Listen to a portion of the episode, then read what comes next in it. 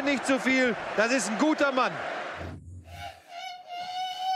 Moin, moin und hallo. Herzlich willkommen zu einer weiteren niegelnagelneuen Ausgabe Bundesliga live am Montag um 18.30 Uhr heute mit fantastischer Runde. Ralf Gunisch ist da, Etienne Gade, Tobias Escher von Spielverlagerung, der kompetenteste Mensch der Welt.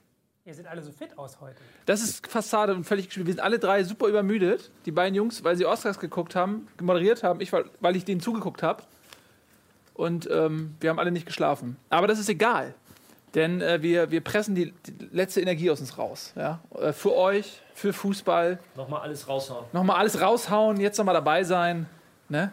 Denn es gibt auch eine Menge zu besprechen. Es sind ja englische Wochen.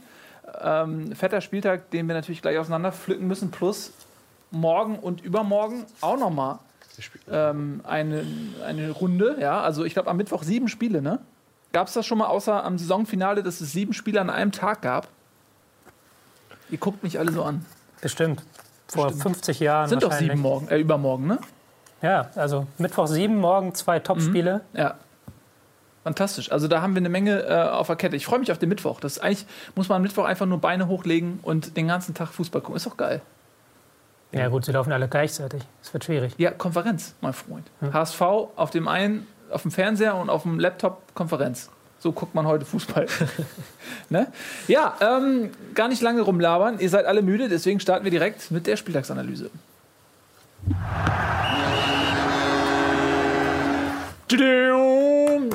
Freitag, ja, war das erste Spiel. Und zwar, warte, pass auf. In der größten. Wieso, wieso, wieso blenden wir das nicht ein? Ach, wir haben es ja auch hier, ne? Köln gegen Hertha. Köln gegen Hertha. Handballarena Deutschlands. Warum? Hat Jörg Schmatke gesagt. Handballarena? Haben, sie haben, haben da die Rhein-Neckar-Füchse gespielt. potenziellen Handspiels von. Ah. Äh, wer war's denn? Aber können wir De Energien, Energie Nee, alles gut. Ähm, nein, das. Ähm, wer Von war das denn? Wer hat das Handspiel gemacht? Von, von dem Hertha-Spieler aber. Ja. Ne? Vielleicht war es äh, Thomas Kraft. Aber der dürfte ja. Ja, keine Ahnung. Habe ich jetzt die Appelle ist, äh, ist auch schon Nein, lange her. Hertha, Hertha, das ist der erste Sieg jetzt in der, in der Rückrunde. Das war auch Ja. wieder so ein bisschen wieder das Hertha aus der, aus der Hinrunde spielerisch. Ja gut, rechtzeitig. Ach, sag, Rechtzeitig zum äh, Frankfurt-Spiel, meinst du, ne? Kommen wir gleich noch zu. Ja, Und, Hertha auf ähm, Platz 3 mit dem äh, Sieg in Köln. Und die Konkurrenz, kommen wir gleich noch zu, hat Berlin ja auch ein bisschen Gefallen getan, denn ähm, bis auf Mainz hat keiner da oben noch gewonnen. Ne? Bis runter, Ja. bis runter zu Platz. Oh, bis runter zu Platz. Wer hat denn überhaupt gewonnen? Guck mal, Bayern ist erster. Hannover ne? hat gewonnen, Guck mal, lass mal gucken, pass Dortmund hat gewonnen und Mainz hat gewonnen. Ja, pass auf, aber Berlin, Bayern. Berlin ist Dritter. Gladbach hat nicht gewonnen. Mainz hat, doch Mainz hat gewonnen. Leverkusen nicht, Schalke nicht, Wolfsburg nicht, Ingolstadt nicht, Köln nicht, HSV nicht, Stuttgart nicht, Augsburg nicht, Darmstadt nicht, Frankfurt nicht, Bremen nicht, Hoffenheim nicht, Hannover hat gewonnen. Ja. Was ist da los? Jetzt fällt mir gerade mal auf, das sind ja ganz schön viele Unentschieden auch. Ne? Hexenkessel Was Bundesliga. ist, was ist passiert? Nun gut, ähm, erzähl mal weiter. Wie war das Spiel, Ralf? Analysiere mir die Scheiße aus dem Spiel. ja, wie schon gesagt, Hertha war jetzt, das war wieder so ein bisschen ähm, ansatzweise das Hertha aus der, aus der Hinrunde, so der, der leichte aus, äh, Auswärtstrend, Aufwärtstrend aus der letzten Woche so ein bisschen mitgenommen. Und ähm, ja, die Kölner auch mit Chancen. Größte Sch Das ist, Das ist, das ist die Nein, beste aber- Analyse der Welt. Tobi, so, du bist dran. Nein, Mafrei, Mafrei hatte tatsächlich wirklich eine Riesenchance. Ja. Verpasst halt die Führung. Ja. Ähm, ja, und, und die Kölner zum Sch Das fast so gut wie die Analyse von Klaas Häufer Umlauf im Doppelpass. Hast du das gesehen? Der war doch beim Doppelpass. Ja, habe ich gesehen. Naja. Also für mich war's, äh, war Hertha wieder ähm, ansatzweise das, was sie in der Hinrunde gezeigt haben, was die ersten Spiele jetzt in der Rückrunde gefehlt hat. Ja. Ähm, ja, und jetzt auch wieder mit, mit Glück, weil das war ja auch das, was, was letzte Woche gefehlt hat. Sie haben zwar nicht schlecht gespielt, aber sie haben keine Tore geschossen. So, und jetzt haben sie das Tor geschossen und haben halt in der einen, einen oder anderen Situation defensiv einfach wieder das Glück gehabt. Und deswegen so ein knapper Auswärtssieg in Köln. Plus halt diese, diese Elfmetergeschichte von äh, Skjelbrett war es, der, der, der dann so ein bisschen Ja, aber 16er. der ein sehr, sehr gutes Spiel gemacht hat übrigens. Ja. Schelbrett, der ähm, ist damals geholt worden von Frank Arnesen aus Norwegen. Das war damals äh, ganz interessant. Äh, Schelbrett hat irgendwie so einen ähm, Wettbewerb gewonnen, ja, so eine Art Casting oder sowas, dass man ähm, Probetraining gewinnt bei irgendeinem englischen Verein. Was war das? Manchester United oder so? Ich glaube, irgendwie so war das. Und dadurch war er so ein bisschen im Fokus. Und, und Frank Arnesen hat ihn zum HSV geholt. War nicht gut genug für den HSV, ist jetzt überragend bei Hertha, bei Platz 3. Ne, für den HSV reicht es nicht. Ja. Das nur am Rande. Ich glaube, ich hoffe, ich habe das irgendwie halbwegs richtig zusammenbekommen, wie das damals mit dem Jungen war. Vielleicht wisst ihr das im Chat besser und könnt mich nochmal aufklären. Entschuldigung, ich habe dich unterbrochen. Habe ich das? Nein. Gut. Aber ich kann auch was zum Spiel sagen. Bitte. War nicht so spannend. Also war ganz okay das Spiel. Ähm, zweite Halbzeit war Köln besser, erste Halbzeit härter. Köln ist so ein bisschen spät aufgewacht. Von daher auch diese Schmatke-Kritik an diesem halben Elfmeter, der schwer zu sehen war für den Schiedsrichter. Schon Ja. ein bisschen seltsam, weil Hertha eigentlich die ganze erste Halbzeit spielbestimmt war. Tja. Gut, Köln, ähm, die gehen immer mit viel Lob vom Platz. Aber so richtig in Punkten hat sich das jetzt in letzter Zeit auch nicht niedergeschlagen. Sind jetzt mit 29 Punkten äh, ein Punkt nur noch vorm HSV. Und damit durchaus auch noch so ein bisschen im Strudel. Ne? Aber ich glaube, Köln ist zu stabil. Ich glaube, die sind zu gut. Die kommen da nicht mit rein. Ist meine Prognose. Ich sage, Köln hat mit dem Abstieg nichts zu tun. Ja, glaube glaub ich auch nicht. Sind wir einer Meinung? Sehr gut, komm. Nächstes Spiel. Ähm, Wolfsburg gegen Bayern. Da gab es ja eine fantastische Geschichte beim Hinspiel. Wolfsburg führt zur Pause 1-0. Robert Lewandowski wurde eingewechselt, nachdem ihn gerade Trainerfuchs Nils Umhoff bei Comunio gekauft hat. Und äh, hat fünf Tore geschossen. Äh, ich erinnere mich an unsere fantastischen WhatsApp-Dialoge. Ja, nach jedem Tor. Weil du wolltest ihn ja auch haben. Hast ihn aber ja nicht gekriegt. Das ist korrekt. ähm, ja, das war ein, auf jeden Fall ein, ein historisches Spiel. Ja. Und äh, ich glaube, Wolfsburg gestern eigentlich relativ lange sogar ganz gut mitgehalten.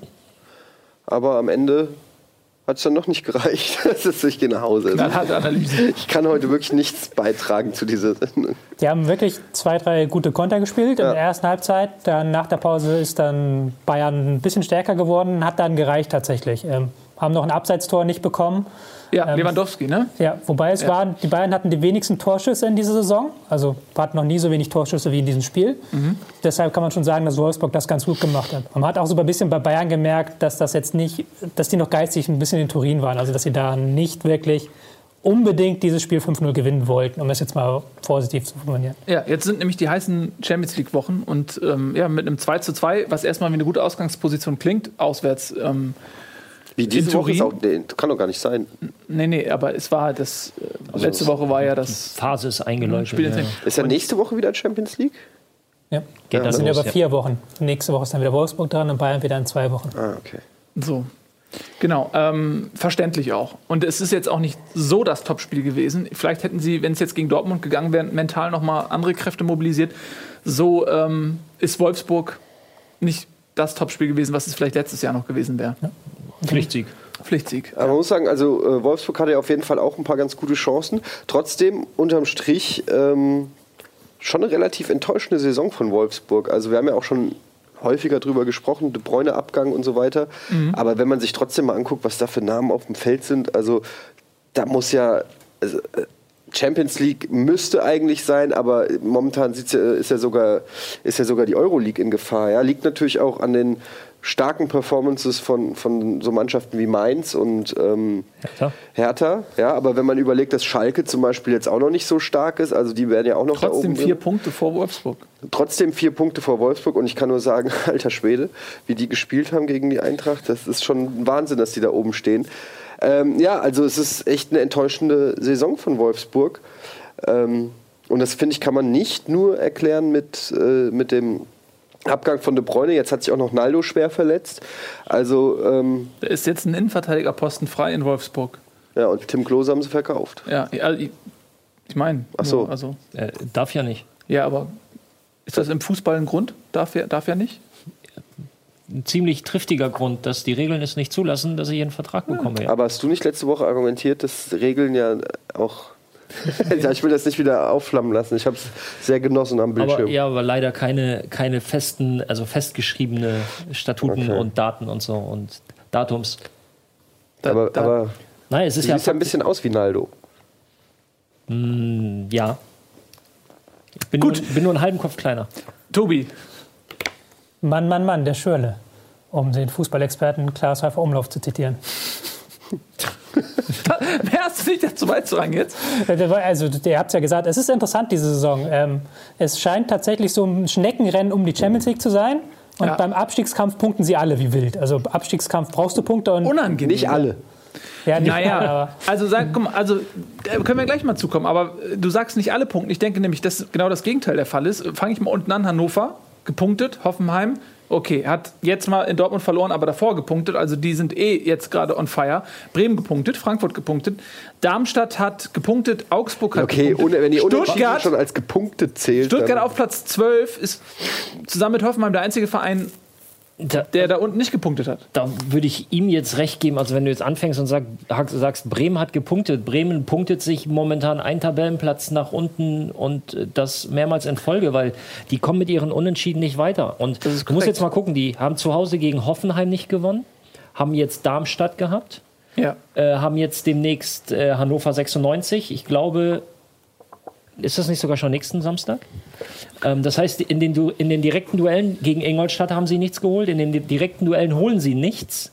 Das heißt, du bist gezwungen, gegen Mannschaften wie Leverkusen, ähm, Bayern, Schalke und und und zu punkten. Ja. Um jetzt nur mal ein paar Mannschaften au- aus dem oberen Drittel zu nennen, was die Sache halt, was zwar möglich ist, aber es macht die Sache äh, bestimmt nicht einfacher. So, und wenn du in den direkten Duellen nichts holst, ist das immer eine ganz bescheidene Voraussetzung, weil ähm, diese Punkte im, in, in, den, in den direkten Duellen sind ja Hallo liebe Bundesliga-Fans.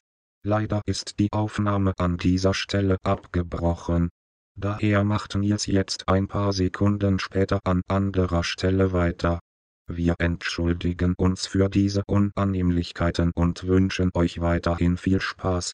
Hals- und Beinbruch, euer Gunnar.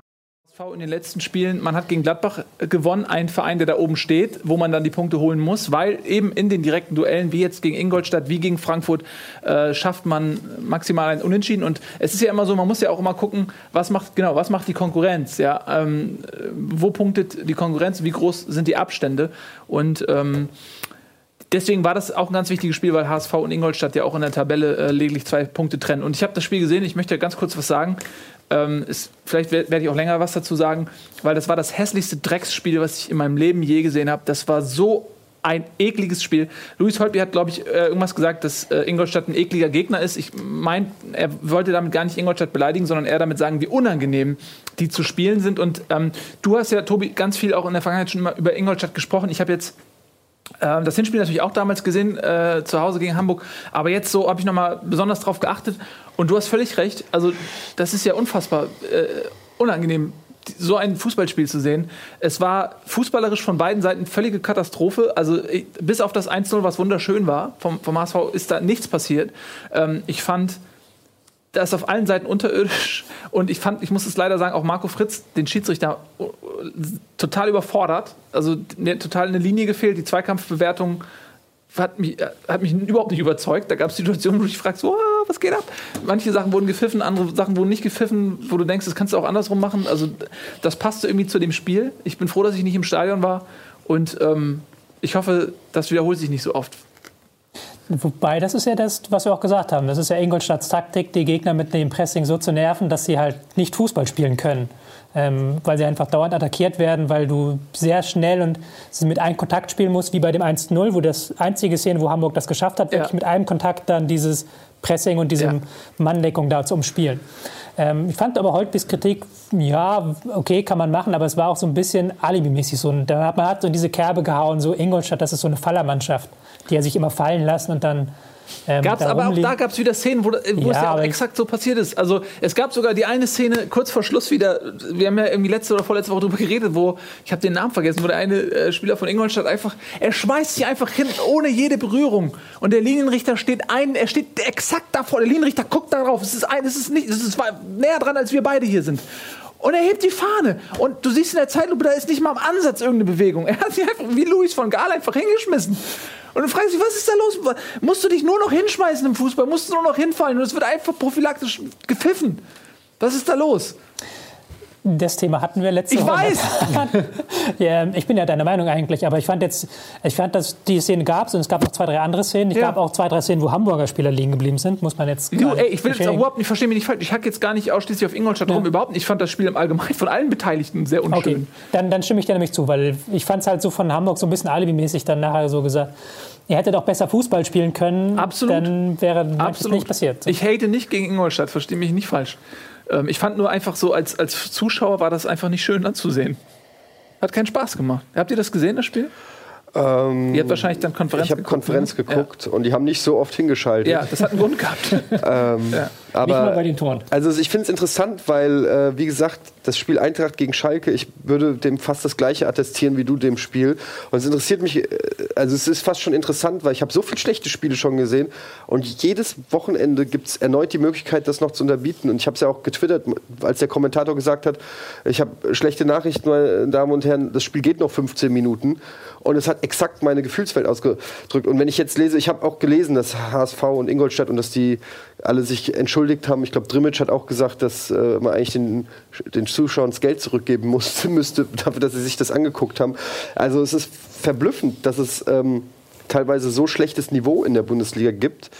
Ich finde überhaupt, also jetzt mal von den Bayern und vielleicht von Dortmund äh, in Einzelfällen abgesehen, ist es, vielleicht ist es auch ganz subjektiv, weil ich zu viele schlechte Spiele jetzt von meinem Verein gesehen habe, aber irgendwie habe ich das Gefühl, die Bundesliga hatte schon mal einen höheren Qualitätsstandard, einfach was das Spielerische angeht. So. Ich weiß nicht, ob sie es mal hatten, aber ich würde dir zumindest dazu stimmen. Das ist ja auch das, was wir da in diesem Champions League-Rennen, was wir gerade angesprochen haben, gesehen haben, dass halt diese Teams, die eigentlich das Budget haben, die eigentlich die spielerische Klasse haben müssten, dass die es nicht schaffen, regelmäßig gegen Hannover, Ingolstadt, Darmstadt und so weiter zu punkten. Das, was du eigentlich erwartest, wenn du Champions League spielen möchtest, dann musst du diese Spiele gewinnen. Und das gelingt vielen Teams nicht, weil da halt spielerisch was fehlt, was man jetzt auch beim HSV kritisieren kann. Ingolstadt ist natürlich meiner Meinung nach völlig legitim, dass die in erster Linie das Spiel zerstören wollen und halt ihre Stärke einbringen wollen, das Spiel gegen den Ball. Aber das ist doch auch nichts Neues, das macht doch fast jeder Aufsteiger. Also, ja, eben, eben. Aber es gibt halt wenige Teams, die das wirklich gut umspielen können. Und dann meistens sind das dann Bayern, Dortmund eben, die halt da oben stehen, weil sie halt eben in diesen Scheißspielen regelmäßig punkten und auch selbst zu enge Spiele. Kommen wir später dazu. Dortmund hat auch gegen Hoffenheim es noch gedreht. Schiedsrichterhilfe, okay, aber haben halt auch das geschafft, was die andere Teams, glaube ich, in dieser Situation nicht geschafft hätten. Gut, aber die sind da personell auch ein bisschen anders besetzt, budgetär auch leicht anders besetzt. Wir haben aber nicht mehr Budget als Wolfsburg, also nicht viel mehr. Bayern? Ja, Dortmund. Dortmund. Gut, ja. Nicht viel mehr als Wolfsburg, nicht viel mehr als Leverkusen. Schalke, okay, ist nicht ganz dabei, aber wir haben auch genug Geld eigentlich, um Ingolstadt oder Frankfurt regelmäßig schlagen zu können. Stimmt, aber ich finde, Dortmund hat eine ganz an, anders gewachsene Struktur. Man hat viele Spieler, die seit Jahren da sind. Die Leistungsträger, ein, ein Gündogan, der überragend spielt, Aubameyang, der eine fantastische Saison spielt. Die sind alle schon ein paar Jährchen da. Wolfsburg äh, hat den Abgang von De Bruyne zu verkraften, was nicht funktioniert. Du musst einen Schirle, der aus einem Formtief kam, irgendwie einbinden. Ein Draxler, der mit hohen Erwartungen ähm, begleitet nach Wolfsburg gegangen ist und, und seitdem auch so ein bisschen... Was ist da los? Kann ich mal das Funkgerät bekommen? Das ist ja eine Riesenfreie. Ralf, kannst du mir das mal bitte geben? Nee, aber das meine ich ja genau, dass die Qualität, also auch, wir reden hier von ja teilweise Nationalspielern oder von guten Spielern, schön. ob das jetzt ein Holtby ist beim, beim kurz. HSV. ähm, roter Adler an verkümmerte Harpie bitte melden.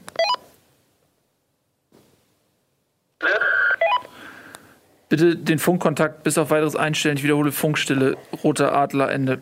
And out. Verstanden, roter.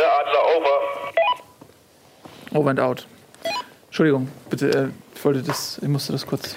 Was ich meinte, ist, dass die Qualität ja, also ich hatte das Gefühl zumindest, dass so Spieler wie ein Holtby, wie ein Schürle, wie ein Draxler, das sind ja Nationalspieler, das sind ja Leute, die mal sehr begehrt waren oder auch immer noch sind, die, die enorm hohe Gehälter beziehen, die äh, hohe Marktwerte haben. Und trotzdem sieht man von denen teilweise eklatante Schwächen, dass die Bälle in den Rücken spielen, dass die, weiß ich nicht, einfach schlechten Fußball spielen, wo ich mir denke, so was ist denn eigentlich los? Also es kann doch nicht sein. Ein, ein, ein Kader vom HSV, jetzt rein vom Namen her, sind da richtig gute Leute auf dem Platz. Bei der Eintracht würde ich jetzt vom einfach von dem, was ich da lese, wer da auf dem Feld ist, auch nicht unbedingt davon ausgehen, dass die, dass es nicht auf die Reihe kriegen, eine einzige Torchance sich zu erspielen oder Schalke oder so. Also ich, ich sehe so viele schwache Teams. Ähm, ich habe das Gefühl, es ist komplett willkürlich, während Hertha und Köln teilweise schön Fußball bieten mit äh, Zweitligaspielern teilweise oder, oder weiß ich nicht, Leuten, die ausgemustert waren. Ich verstehe es manchmal nicht irgendwie, aber es ist halt kein Mathe. Hat ja Ottmar Hitzfeld, oder wer hat's gesagt? Rummenigge. Fußball Rummenigge, ist keine Mathe. Rummenigge, ja, Fußball ist kein Mathe Was scheinbar. ein, damals ein Hitzfeld-Diss war, weil Hitzfeld ja. Mathe studiert hat. Genau. Also es ist ein bisschen komisch. Es ist so ein Gefühl, das kann man jetzt wahrscheinlich auch empirisch nicht so hundertprozentig belegen, aber irgendwie habe ich das Gefühl, wir sehen eine der schlechteren Bundesliga-Saisons. Spielerisch gesehen so. Ich glaube, was, was dir so ein bisschen fehlt, ist einfach die Weiterentwicklung von Leuten wie, wie Draxler und Schöle, die ja ähm, in der Vergangenheit bewiesen haben, dass sie ein, riesen, ein, ein riesengroßes Potenzial haben. Aber ähm, jetzt gerade im, im speziellen Fall Wolfsburg, die ähm, ja eine Ansammlung von einer wirklich hohen individuellen Qualität sind, das aber nicht geschlossen auf den Platz kriegen. Also da stehen halt elf gute Fußballer auf dem Platz, aber nicht eine gute Mannschaft. Ich glaube, es ist ein Bauchgefühl, aber ich glaube, Draxler würde in Dortmund viel besser funktionieren. Ich glaube, wenn, wenn Draxler in Dortmund spielen würde, würde das besser passen. Was sagst du zu dieser gewagten These? Ja, kann ich mir auch vorstellen, weil ja, das ist so eine Sache. Ich will jetzt hier nicht Dieter Hecking dissen, der ist Trainer des Jahres gewählt worden von der deutschen Sportjournalie. Aber was Gut, er da das, das, hat- also nur mal um zu sehen, wer noch Mann des Jahres geworden ist, äh, das ist äh, Schuster, von, Trainer von Darmstadt 98. Muss nichts über die fußballerische Qualität der Mannschaft aussagen. Ja, gut, okay, das stimmt. Ähm, wo, wobei ähm, natürlich ist dann natürlich die Frage, wie bindet man den ein, wie kriegt man es hin, dass der seine Leistung zeigt. Ähm, was man so hört, ist aber auch, er ist zum Beispiel mit, äh, hat seinen Trainingsplan in der Winterpause nicht eingehalten. Das Wer jetzt Wobei das auch wieder so ein bisschen Draxler meinst du? Draxler. Ja, also wurde man auch so ein der bisschen Stadt im Boulevard, ich weiß nicht, das aufgeweicht, auch wieder dieser Vorwurf. Ja, wobei ich, ich da jetzt deswegen nicht so das sagen will, aber es stimmt schon halt. Es gibt viele Trainer, die anscheinend nicht das Beste aus den Spielern rausholen, ohne jetzt da irgendwelche Generalkritik, weil dazu habe ich auch keinen Einblick in die Arbeit. Aber man, es gibt natürlich viele Spieler, Schürle, Draxler, wo man sich denkt, okay, die holen nicht das Beste raus. Kann man jetzt den Trainern die Schuld geben? Kann man auch fragen, passt er da wirklich rein in die Mannschaft? So ein Schürle, der sich, für den man keine taktische Rolle bisher bei Wolfsburg gefunden hat, ist dann auch die Frage, muss man den kaufen? Kann man jetzt wirklich Hacking den Ja, Vorwurf oder ist es einfach auch eine Qualitätsfrage, weil ich meine, De Bruyne unter dem gleichen Trainer ist abgegangen wie sonst was. Ähm, also ist immer die Frage, kann man es dem Trainer zuschreiben oder dem Spieler oder ist es auch eine Mischung von allem? Ich, du sagst gerade, Draxler würde bei Dortmund funktionieren. Ich glaube, da kannst du viele Spieler nennen, die gerade, ich könnte mir sogar einen Holtby bei Dortmund vorstellen oder weiß ich nicht, äh, Marco Fabian und plötzlich denkst du, boah, was ein Superstar. Ähm, jeder, der einigermaßen spielerisch ein bisschen was drauf hat, wenn du den in ein komplett funktionierendes in eine komple- komplett funktionierende Mannschaft steckst, wo er umgeben ist von Leuten, die wissen, was sie tun, könnte wahrscheinlich auch dann besser funktionieren. Ähm, die Frage ist, warum oder wann ist diese kritische Masse an guten Spielern erreicht, dass das ins Positive kippt? Wisst ihr, wie ich meine? Also, dass so viel positive Leute auf dem Feld sind, dass auch ein Moritz Leitner ähm, bei Dortmund plötzlich einigermaßen glänzen kann. Das gab es ja auch bei den Bayern, so ein, egal ob das ein Heuberg ist oder äh, weiß ich, ein Rode und so weiter, nimmst du die jetzt raus und tust die wieder in eine Mannschaft, wo nicht so viele gute Leute drum sind, dann werden die auch leistungstechnisch wahrscheinlich stark abfallen. Aber das klingt mir jetzt ein bisschen zu sehr nach, da schmeißt einfach die elf besten Spieler auf den Platz und das funktioniert schon irgendwie. Ähm, es ist ja Aufgabe eines Trainers, dafür zu sorgen, dass er die Spieler, die er hat, zusammen funktionieren. Und wenn das nicht gegeben ist, dann muss man natürlich in erster Linie den Trainer kritisieren, der da anscheinend nicht das Beste aus den Spielern rausholt. Aber ist das vielleicht auch eine Frage äh, des Systems? Wenn du dir Mannschaften anguckst wie, wie Mainz oder wie Köln, da hast du das Gefühl, da ist eine Grundidee und dann wird überlegt, welche Spieler bekomme ich für meine Idee. Ähm, die werden aber so ein bisschen dem Konzept untergeordnet, die Spielerkäufe. Bei Wolfsburg hat man so ein bisschen das Gefühl, ähm, es wird vielleicht auch nach Namen gekauft. Äh, du hast äh, einen, einen Luis Gustavo äh, im Mittelfeld, dann äh, einen Dante jetzt geholt von Bayern, Schürle, Draxler, das sind alles große Namen, ähm, die den nächsten Schritt machen sollten, beziehungsweise wie bei Dante oder Luis Gustavo das Leistungsniveau von Bayern äh, abrufen sollten. Aber ist da nicht vielleicht auch so ein bisschen die Idee bei zu kurz gekommen? Aber das ist ja, das ist ja exakt, ganz kurz, das ist ja exakt meine These. Ein Dante bei Bayern, super Innenverteidiger, ein Dante bei Wolfsburg, naja, mittelmäßig sei oder vielleicht ein bisschen besser als Mittelmaß, aber auf jeden Fall nicht mehr so eine Koryphäe. Und das Gleiche gilt eben auch vielleicht für andere Spieler, äh, wie ein Schürle in der deutschen Nationalmannschaft. Wenn du einfach umzingelt bist von, von Superleuten, kannst du halt vielleicht eine bessere Leistung abrufen als Leute, die vielleicht nur an acht- 80 Die Prozent. sind, ich meine, die sind ja umzingelt bei Wolfsburg. Das sind ja rein individuell von den Namen her sind das Leute, die ja durchaus auch, auch ein, ein äh, guten Ruf haben und äh, fußballerisch schon was bestätigt haben. Aber was ich meine, ist, das ist einfach nur wie so ein bisschen wie bei FIFA, Food, ja, wo du, wenn du einfach nur äh, Weltklasse-Spiele aneinander reißt, aber die Chemie nicht stimmt, dann hast du ein Kackteam. Aber wenn du, wenn du das Team aufeinander abstimmst und vielleicht hier und da auch mal einen Namen nimmst, der noch nicht irgendwie die entscheidende Vorlage im WM-Finale gemacht hat, sondern aber vielleicht auf anderem Wege besser ins Team passt, dass das Gesamtergebnis deswegen höher ist. Das ist ja. das, worauf ich hinaus wollte. Da stehen halt elf individuell gute Fußballer auf dem Platz, aber da steht halt nicht eine gute Mannschaft auf dem Platz. Das, wenn du jeden für, für sich betrachtest, sagst du, guter Fußballer, gute Fähigkeiten, das kann er gut, das kann er gut, das kann er gut. Aber im Verbund funktioniert das nicht. Und das ist Aufgabe des Trainers. Aber ich meine, Beziehungsweise, Dante ganz- ganz aussortiert. Bei, äh, Dante war kein Stammspieler beim Bayern. Luis Gustavo war im Prinzip zweite Wahl bei den Bayern. Ähm, Schürle ist, äh, hat es nicht geschafft, sich in England durchzusetzen. Ja, aber das ist das, was Nils sagte. Da wird halt nach- Draxler, nach ist der Namen einzige, gekauft. Draxler ist der einzige, wo man gesagt hat, okay, der, äh, hat, der ist Stammspieler, der hat auch wirklich das Potenzial zum Weltklasse-Spieler. Wobei auch er in, auf Schalke stagniert hat. Er hat man, auch ne? stagniert Ja. und äh, so krass hat man ihm scheinbar auch nicht hinterhergeheult, hat auch immer mit einem Verkauf geliebäugelt. Also ich will damit die Spieler nicht runterreden. Ich wäre um jeden einzelnen Spieler froh, wenn er bei der Eintracht wäre. Ja? Nur wir reden hier von, von einem Verein, der den Anspruch hat, Bayern und Dortmund Paroli zu bieten. Und ich glaube einfach, dass, dass die Mannschaften mittlerweile so eng sind, dass es nicht mehr so ist, dass ein Spieler, der bei Leverkusen auf der Bank ist, automatisch Wolfsburg weiterhilft. Le ein Spieler, der bei Leverkusen auf der Bank ist, sitzt vielleicht auch bei Gladbach auf der Bank.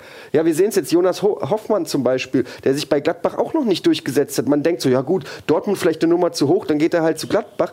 Aber die Mannschaften sind teilweise so eng vorbei, dass, dass natürlich auch bei Gladbach vielleicht Defizite festgestellt werden an dem Spieler, die ihm nicht den Sprung in, in die, in die AF. Äh, Kahn Eihan, äh, geholt von Schalke, ja, der ist äh, zur Eintracht, der hat gesagt, er will auf jeden Fall Stamm spielen bei der Eintracht, ja. Ähm, der macht kein einziges Spiel bei der Eintracht, weil, und du denkst, naja, ein junges Talent, was bei Schalke schon mal einen Einsatz hatte, spielt Stamm bei der Eintracht. Nee, Bullshit, der spielt auch bei der Eintracht nicht Stamm, weil du brauchst gewisse Qualitäten, das ist alles Bundesliga, es ist alles eng beieinander. Und ich glaube, dass der Wolfsburger Kater, Kater, Kader nicht so stark ist, wie man vielleicht vermutete. Das sind starke Namen, aber sind es auch wirklich starke Spieler? Tobi, möchtest du noch was ergänzen? Wo waren Zum Thema überhaupt? Spielidee. Ähm, jetzt äh, Wolfsburg im Vergleich Ach so. zu anderen Spitzenteams. Ähm, sind die Namen größer als die Spielidee dahinter? Ich glaube, das muss man so festhalten, ja. Also der Kader ist gespielt mit Nationalspielern. Es ist natürlich ein bisschen wenig, was man diese Saison da rausholt. Das muss man so formulieren, auch gerade wenn man guckt, wie es gegen Gegner erreicht, die eigentlich äh, schwächer sind als man, gerade auswärts. Das müsste eigentlich in der Mannschaft mit so guten Spielern relativ egal sein, ob sie zu Hause oder auswärts spielen. Und Wolfsburg ist aber trotzdem ganz hinten in der Auswärtstabelle. Loser. Ein Scherz. Ähm, Ja, Marc, wir Gut, mal also es geht, ey. es geht schnell. Ne? Also das Fußball ist ein schnelllebiges Geschäft. Ralf, äh, letztes Jahr haben wir Wolfsburg noch äh, bewundert, äh, Vizemeister, DFB-Pokalsieger. Dieses Jahr haha, Wolfsburg Platz 8. Was ist da los? Na gut, äh, so ist das halt im Fußball. Lass uns mal weiter galoppieren zum nächsten Abstiegsduell. Stuttgart wähnte sich schon äh, entfleucht diesem äh, Abstiegskampf und auf europäischen Pferden wandern. Was rede ich für ein Quatsch? Aber so Spieler wie Kostic und Didavi äh, reden auf einmal davon, in Stuttgart bleiben zu können, wenn es dann international vielleicht auch mal funktionieren könnte dieses Jahr. Schwuppsdiwupps kassiert man eine Heimniederlage gegen Hannover 96, die bis dahin gefühlt jedes Spiel in der Saison verloren haben. Ja, Wie konnte das denn passieren? Naja, es war eine, ich würde sagen, es war eine Frage der Zeit. Also, dass Hannover irgendwann auch mal wieder punktet oder gewinnt, denke ich, das war irgendwie, also habe ich schon mit gerechnet, dass der Trainerwechsel irgendwann auch Früchte zeigt, dass vielleicht das System von Schaf oder die Ideen, die er hat, dass das vielleicht auch ein bisschen dauert, bis das irgendwie in die Köpfe reingeht. Ich finde auch Hannover, ja, also, naja, es klingt, äh, klingt jetzt bescheuert, aber die haben auch nicht immer nur katastrophal gespielt in den letzten, in den letzten Wochen. Also da, die haben sich auch nicht immer abschlachten lassen oder so, sondern es waren auch oft knappe Sachen dabei. Stuttgart würde ich trotzdem auf jeden Fall sagen, dass die raus sind aus dem Abstiegskampf, auch wenn es da jetzt nochmal ein Ausrutscher war. Aber die haben, die, die haben, sind erstens, die sind, die sind einfach zu gut und unter Kramny läuft das auch richtig gut. Und ich finde, der Sieg von Hannover ist ein richtiger Gamechanger, gerade im Abstiegskampf, weil jetzt ist richtig Druck auf alle da unten. Für alle, ja. Also, auch weil- Hoffenheim muss man dazu sagen, ne? Die sind auf dem. Vorher hatte man ja so das Gefühl, okay, zwei, die direkten Abstiegsplätze sind vergeben, Ja. so ein bisschen einem Sicherheit gegeben. Genau. Äh, jetzt hat man beide Vereine auf einmal, die wieder ähm, Morgenluft Ja. wittern. Und jetzt kann es wirklich dann, ähm, wenn wir jetzt mal bis zum Ende des Spiel, äh, der, der Saison denken, es kann wirklich so ein Herzschlagfinale werden, wo ähm, Wie die letzten Jahre auch. Ja. Ja. wo wirklich in der letzten Sekunde noch ein Tor fällt und komplett das entscheidet über Abstieg, Klassenerhalt oder Relegation. Also ich glaube, es wird eine ganz, ganz knappe Kiste und ich vermag nicht zu beurteilen, außer der Eintracht, wer sonst noch mit absteigt da unten. Also ähm, bei Stuttgart würde ich gerne nochmal auf das eingehen, was ich letzte Woche gesagt habe. Ähm, klar hatten die jetzt eine, eine geile Phase und haben sehr gut gepunktet. Allerdings ähm, hängt dir da halt einfach dieser beschissene Saisonstart noch hinterher. Und du kommst jetzt nicht, nur weil du mal drei, vier Mal ähm, gewinnst, kommst du nicht komplett unten raus. Und das ist das, was ich meine, als wir schon darüber gesprochen haben, ob Stuttgart vielleicht Richtung Europa denken kann. Nein, wenn du so in die Saison startest und wenn du irgendwie am, 10. Spieltag noch da unten so tief mit drin bist, hast du äh, nicht über Europa nachzudenken. Das funktioniert einfach nicht. Und deswegen ähm, glaube ich auch nicht, dass, dass irgendeiner in Stuttgart da ernsthaft ernsthaft drüber nachdenkt. Wenn ja, sollte man ihm vielleicht mal einen kalten Eimer Wasser über den Kopf schütten. Und bei Hannover, ähm, die Frage ist, ja, es war klar, dass sie irgendwann wieder gewinnen, wenn man das Spiel gesehen hat. Gerade auch nochmal die Zusammenfassung. Ich habe es mir heute Mittag nochmal angeschaut. Also ähm, da war schon natürlich auch eine gehörige Portion Glück dabei. Also die Stuttgarter tauchten zwei, dreimal ganz frei äh, auf vor dem Tor. Ich erinnere nur an Werner, der halt, der Torwart war schon gar nicht mehr im Tor und den Ball nicht über die Linie bringt. Ähm, hatten dieses Mal halt nicht dieses Abschlussglück, das sie jetzt in den, in den Wochen vorher sich einfach erarbeitet haben. Äh, Und Hannover dran geblieben. Äh, Ja, sie haben jetzt mal drei Punkte geholt. Die Frage ist nur, was ist am Ende der englischen Woche? Wenn sie jetzt ähm, nicht mehr, nichts mehr holen, ähm, spielen die morgen oder übermorgen, also jetzt am nächsten Spieltag und am Morgen. Wochenende, ähm, ja, dann Natürlich war das ein Lebenszeichen, dass sie jetzt nicht alles verlieren, ist, ist auch klar und irgendwie mit äh, 23 Punkten Rückstand absteigen. Aber ähm, ja, das, das war sicherlich auch für die Moral wahnsinnig wichtig, um einfach zu sehen, Leute, äh, bei einer Mannschaft der Stunde, was ja Stuttgart durchaus war, können wir was oder holen wir was. Ähm, das gibt dir ein ganz neues, ein, ein sehr positives Gefühl.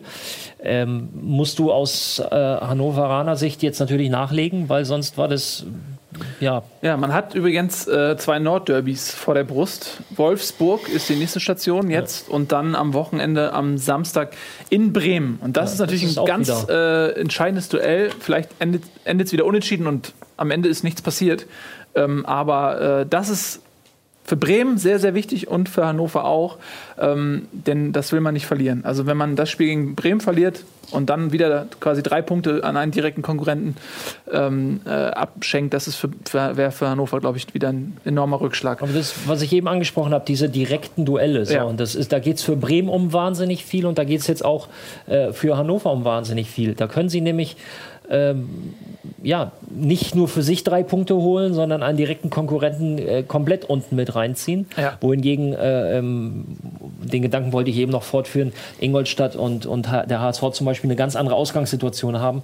Da reicht ein Unentschieden, weil dann hältst du einfach den Gegner auf Distanz. Du darfst nur nicht verlieren. Genau, du hältst den Gegner ein bisschen auf Distanz, aber man muss, das ist das, was ich auch vorher sagte, aus, aus Hamburger Sicht jetzt zum Beispiel, äh, ist vielleicht noch mal was anderes als aus Ingolstädter Sicht. Wenn du ein Duell hast gegen einen direkten Mitkonkurrenten wie Ingolstadt, ein Heimspiel, ähm, dann musst du das eigentlich nutzen, um gegen die anderen Mannschaften da unten drin Punkte gut zu machen. Richtig. Und der HSV hat mit diesem Unentschieden auf niemanden irgendwas gut gemacht, ähm, weil alle anderen eben auch gepunktet haben. Und das meine ich, weil im, wenn der HSV dann gegen Leverkusen spielt, ähm, gegen Wolfsburg spielt, gegen Hertha spielt, ähm, dann sind die anderen gefordert, Punkte gut zu machen. Und dann setzt du dich so unter Druck, gegen diese Top-Mannschaften zu punkten. Und das, deswegen ist es für mich aus Hamburger Sicht kein gutes Ergebnis. So, zumal man auch gegen Frankfurt, denke ich mal, einen, einen Sieg hat liegen lassen.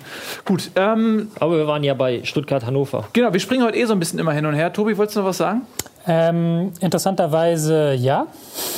Ähm, Ja, super, oder? dann mach das doch. Ähm, Hannover hat auch in der Hinrunde interessanterweise jetzt gegen Wolfsburg und gegen Bremen dann vier Punkte geholt. Das war so der so ein bisschen die beste Phase. Und Ja. jetzt wieder. Ich fand sie in der ersten Halbzeit ziemlich stark am Wochenende. Ähm, haben ohne echten Stürmer gespielt, haben hier vorne Weil Almeida und Schollei nicht zur Verfügung stehen. Deswegen auch, aber es war auch eine taktische Entscheidung auch. Ähm, weil man ganz bewusst gesagt hat, wir setzen vorne Fossum, Kiyotake, zwei eigentlich Zehner, die dann immer wieder sich hier haben fallen lassen.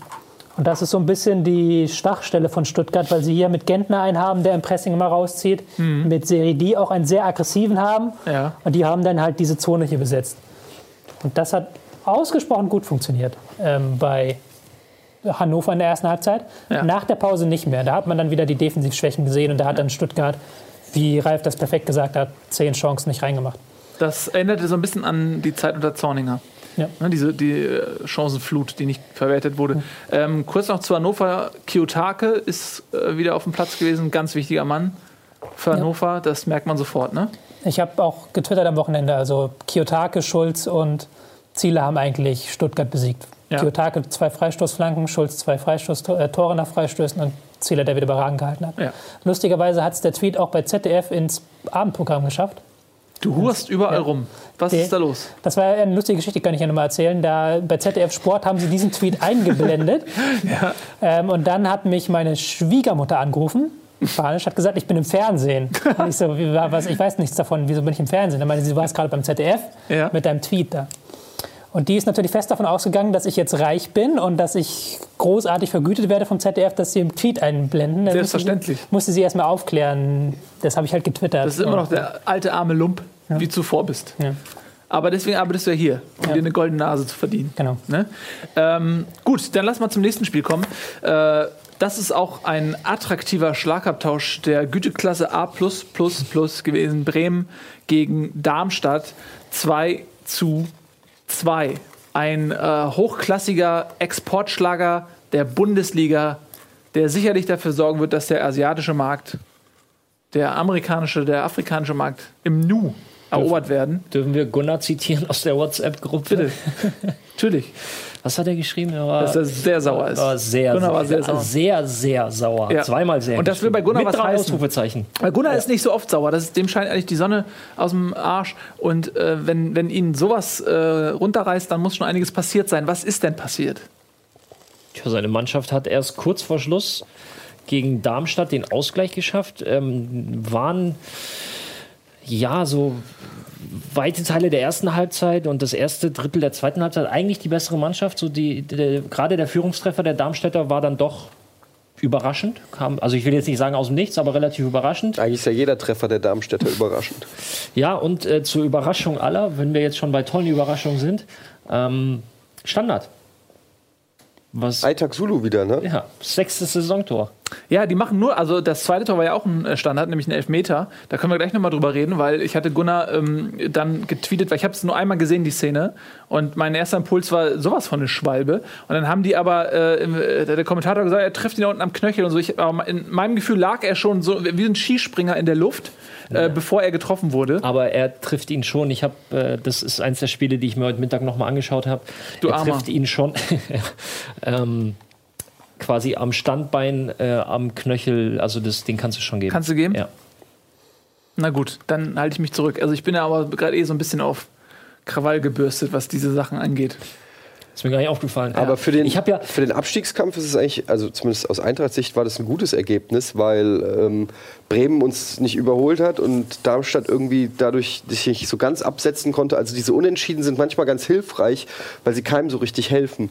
Ähm, Ja, aber also dann ist es bleiben alle so in Schlagweite einigermaßen. So hast du zumindest noch die Chancen. Und ich habe immer so ein bisschen Angst, dass sich diese wir werden das bei der Tabelle sehen, dass sich diese Gruppe, die dann so ab Platz 15, 14 anfängt, zu sehr verabschiedet aus dem Ab- Abstiegskampf. Und je mehr Leute da noch mit im Strudel sind, ähm, desto mehr. Aber das Hoffnung passiert ja nicht. Also wenn Michael Fronzek erstmal die Eintracht übernimmt, dann haben die ja auch zwei Spiele lang Euphorie und dann holen die erstmal zwei Punkte. das habe ich heute gehört. Ah, nee, das können wir ja gleich passieren. besprechen. Es wird nicht passieren. Es wird Trainerwechsel Ralf hat geben. Nee, das habe ich im, im, im Kontext Werder Bremen gehört. Also sind wir beim richtigen Spiel. Äh, Luhukai, Fronzek oder ähm, Bei Bremen? äh, Favre. Bei Bremen? Ja. Im, also, woher hast du diese Information? Ja, das Aha. ist die Nee, nee, gut, du musst- interne ja, ja. Profifußball. Pass auf, du musst das nicht. Du sag einfach, du hast deine Quellen. Das ist völlig okay. Das ist auch Quelle journalistisch. Internet. Nee, aber Aber Favre wäre ja knaller. Favre wäre, also das würde mich total wundern, wenn Ja, Favre aber Bremen. Favre äh, wurde auch, also es wurde auch gleich gesagt, dass das ein äh, sehr unrealistisches äh, Szenario ist. Ich denke, der wird auf Schalke gehen, wenn der Breitenreiter weg ist. Auch eine Möglichkeit. Auch eine Möglichkeit. Ähm, Und das schauen, dauert nicht mehr lange. was der Heide dazu sagt. ähm, gut, also, du warst mitten in der Analyse noch, ne? Bremen-Darmstadt. Bremen-Darmstadt. Ne, wir waren eigentlich schon fertig mit Eigentlich, eigentlich Ja, Tobi? fertig. Äh, Mannschaft mit den drittmeisten langen Bälle trifft auf Mannschaft mit den meisten langen Bälle. Es fliegen ein paar lange Bälle durch die Gegend. So. Super attraktiv. Ja, Zusammenfassung, Kurzfassung. Ja, und am Ende steht halt ein 2-2. Das übrigens auch beim darauffolgenden, also beim kommenden Spiel das Ergebnis war. Das Was ist Zufall? korrekt. Ist das Zufall oder ist das göttliche Vorhersehung? Man weiß es nicht. Augsburg gegen Gladbach. Augsburg mit der Euphorie des tapferen Verlierers aus Liverpool zurückgekehrt. Schwere Beine, leichte Köpfe. Ähm, Hat man Punkt. aber gar nicht gemerkt. Hat man nicht gemerkt. Also tapferes Spiel von Augsburg ähm, gegen Gladbach muss man auch erstmal einen Punkt holen. Hat sogar geführt, 2-1. Ich würde Zumindest für zwei Minuten, ja. Immerhin. Ich würde sogar die These aufstellen, der Unterschied zwischen dem da äh, Darmstadt, sag ich schon, dem Augsburg der letzten Saison und Mhm. dem Augsburg dieser Saison. In der letzten hätten sie das irgendwie noch mit der 90. mit einem Ding gewonnen. Ja. Und jetzt hatten sie ja das Glück einfach nicht. Waren klar die bessere Mannschaft. Bobadilla ist in einer Wahnsinnsform, spielt Mhm. wahnsinnig gut. Ähm, Kajubi hat sich auch eingefügt und die beiden ergänzen sich jetzt auch so sehr gut. Ähm, können beide in Kopfball spielen, können beide aber auch dribbeln. Das macht sie so schön unausbrechenbar. Wenn Mhm. du natürlich zwei Spieler da hast, die also alles können. Kann sein, dass da eine Flanke reinfliegt, kann sein, dass da plötzlich ein Dribbling kommt. Und ja, Gladbach zwei gute Konter, aber ansonsten fand ich Augsburg klar das bessere Team. Das ist schon erstaunlich, ne? Ja. Müssen auch, Patrick Herrmann ist wieder am Start, ne? Patrick Herrmann ist am Start, ähm, hat noch nicht so aufgetrumpft. Ich Ja, habe gut, das erste Spiel seit äh, irgendwie sie- seit wie vielen Monaten? Viele Monate. lange, glaub, er hatte, er hatte einen Oktober. Kreuzbandriss oder sowas, ne? Oder Meniskus Konservativ behandeln Genau, lassen. keine OP, Keine OP. Macht sich Hoffnung auf die WM. Ich habe ihn gekauft bei Comunio. Und äh, soll ich ihn behalten? Ich denke schon, weil ähm, das waren jetzt so die ersten Minuten, dass du da jetzt nicht erwarten kannst, dass er das Spiel allein dreht, ist klar. Aber er wird, ähm, er wird jetzt immer mehr Spielzeit kriegen und dann äh, hat Gladbach auch eine Offensivstärke mehr, weil Patrick Herrmann einfach wahnsinnig kreativ ist. Er hat einen großen Spielwitz und Schnell auch. ähm, schnell, flink und Mhm. auch eine ganz gute Ergänzung zu Raphael. Also ähm, da hast du dann, äh, da hat André Schubert einfach nochmal jemand zur Verfügung, der, der die Offensivstärke der Gladbacher noch, ähm, ja, noch, noch besser auf den Platz bringen kann.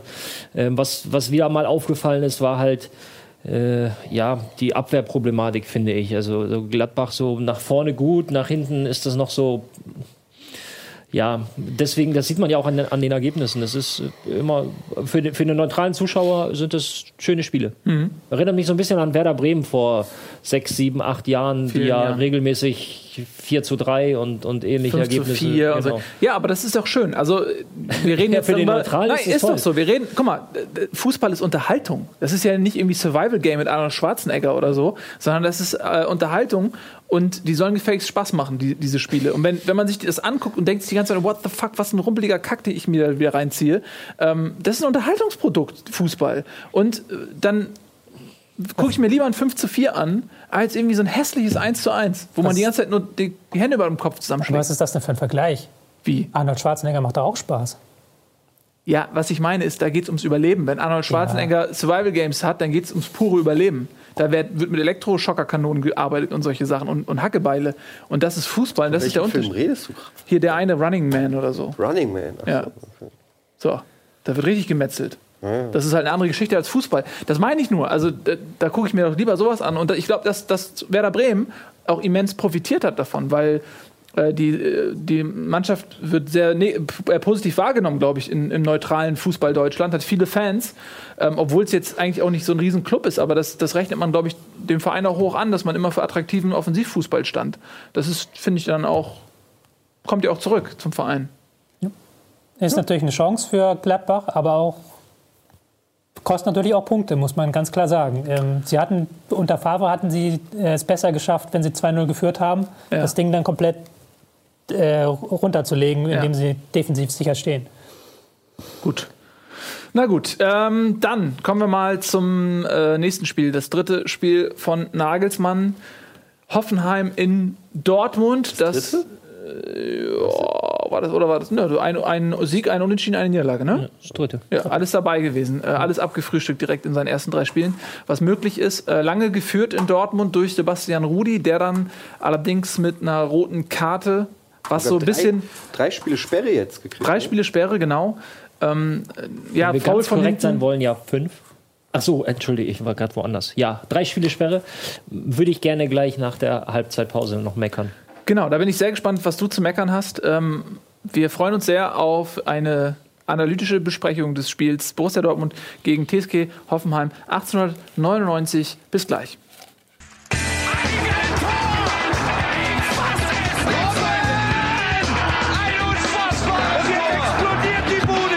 Kritisiert mir denn nicht zu viel. Das ist ein guter Mann. Herzlich willkommen zur zweiten Halbzeit Bundesliga Live, Montag 18.30 Uhr. Heute ohne Schlaf und mit viel mehr Kompetenz als sonst. Denn äh, Schlafmangel sorgt dafür, dass man nicht darüber nachdenkt, was man sagt. Und dann kommt die geballte Kompetenz ungefiltert raus, so wie gerade. So, wir wollten ähm, über Dortmund gegen Hoffenheim sprechen und eine Szene, die den Ralf sehr empört hat. Ralf, was ist da los? Ja, was heißt sehr empört, aber ich sehe, ähm, jetzt wird Tobi gleich wieder losmeckern, weil ähm, er mit Markus Merck Kaffee trinken war, aber ähm, ich sehe keine Rechtfertigung für diese rote Karte. Das war weder grobes Foulspiel, also es wird ja argumentiert mit grobem Foulspiel, aber was ist grobes Foulspiel? Er grätscht zwar von hinten an, an äh, Aubameyang ran, aber das Ganze leicht seitlich und stellt ihm nur das Bein. Wenn er jetzt wirklich von hinten auf die Hacken drauf, dann sage ich, gib ihm bitte rot.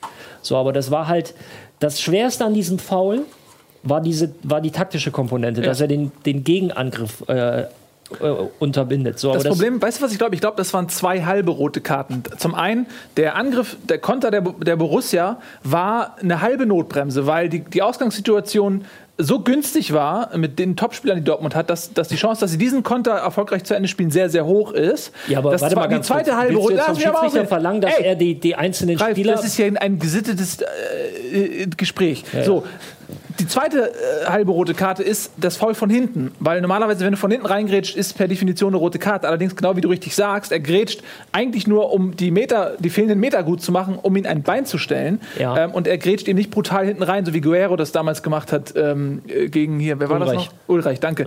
Ähm, und deswegen sind das für mich zweimal 0,5 rote Karten. Ergibt in der Summe selbstverständlich eine rote Karte. Wollen, wollen wir vielleicht mal die Szene zeigen?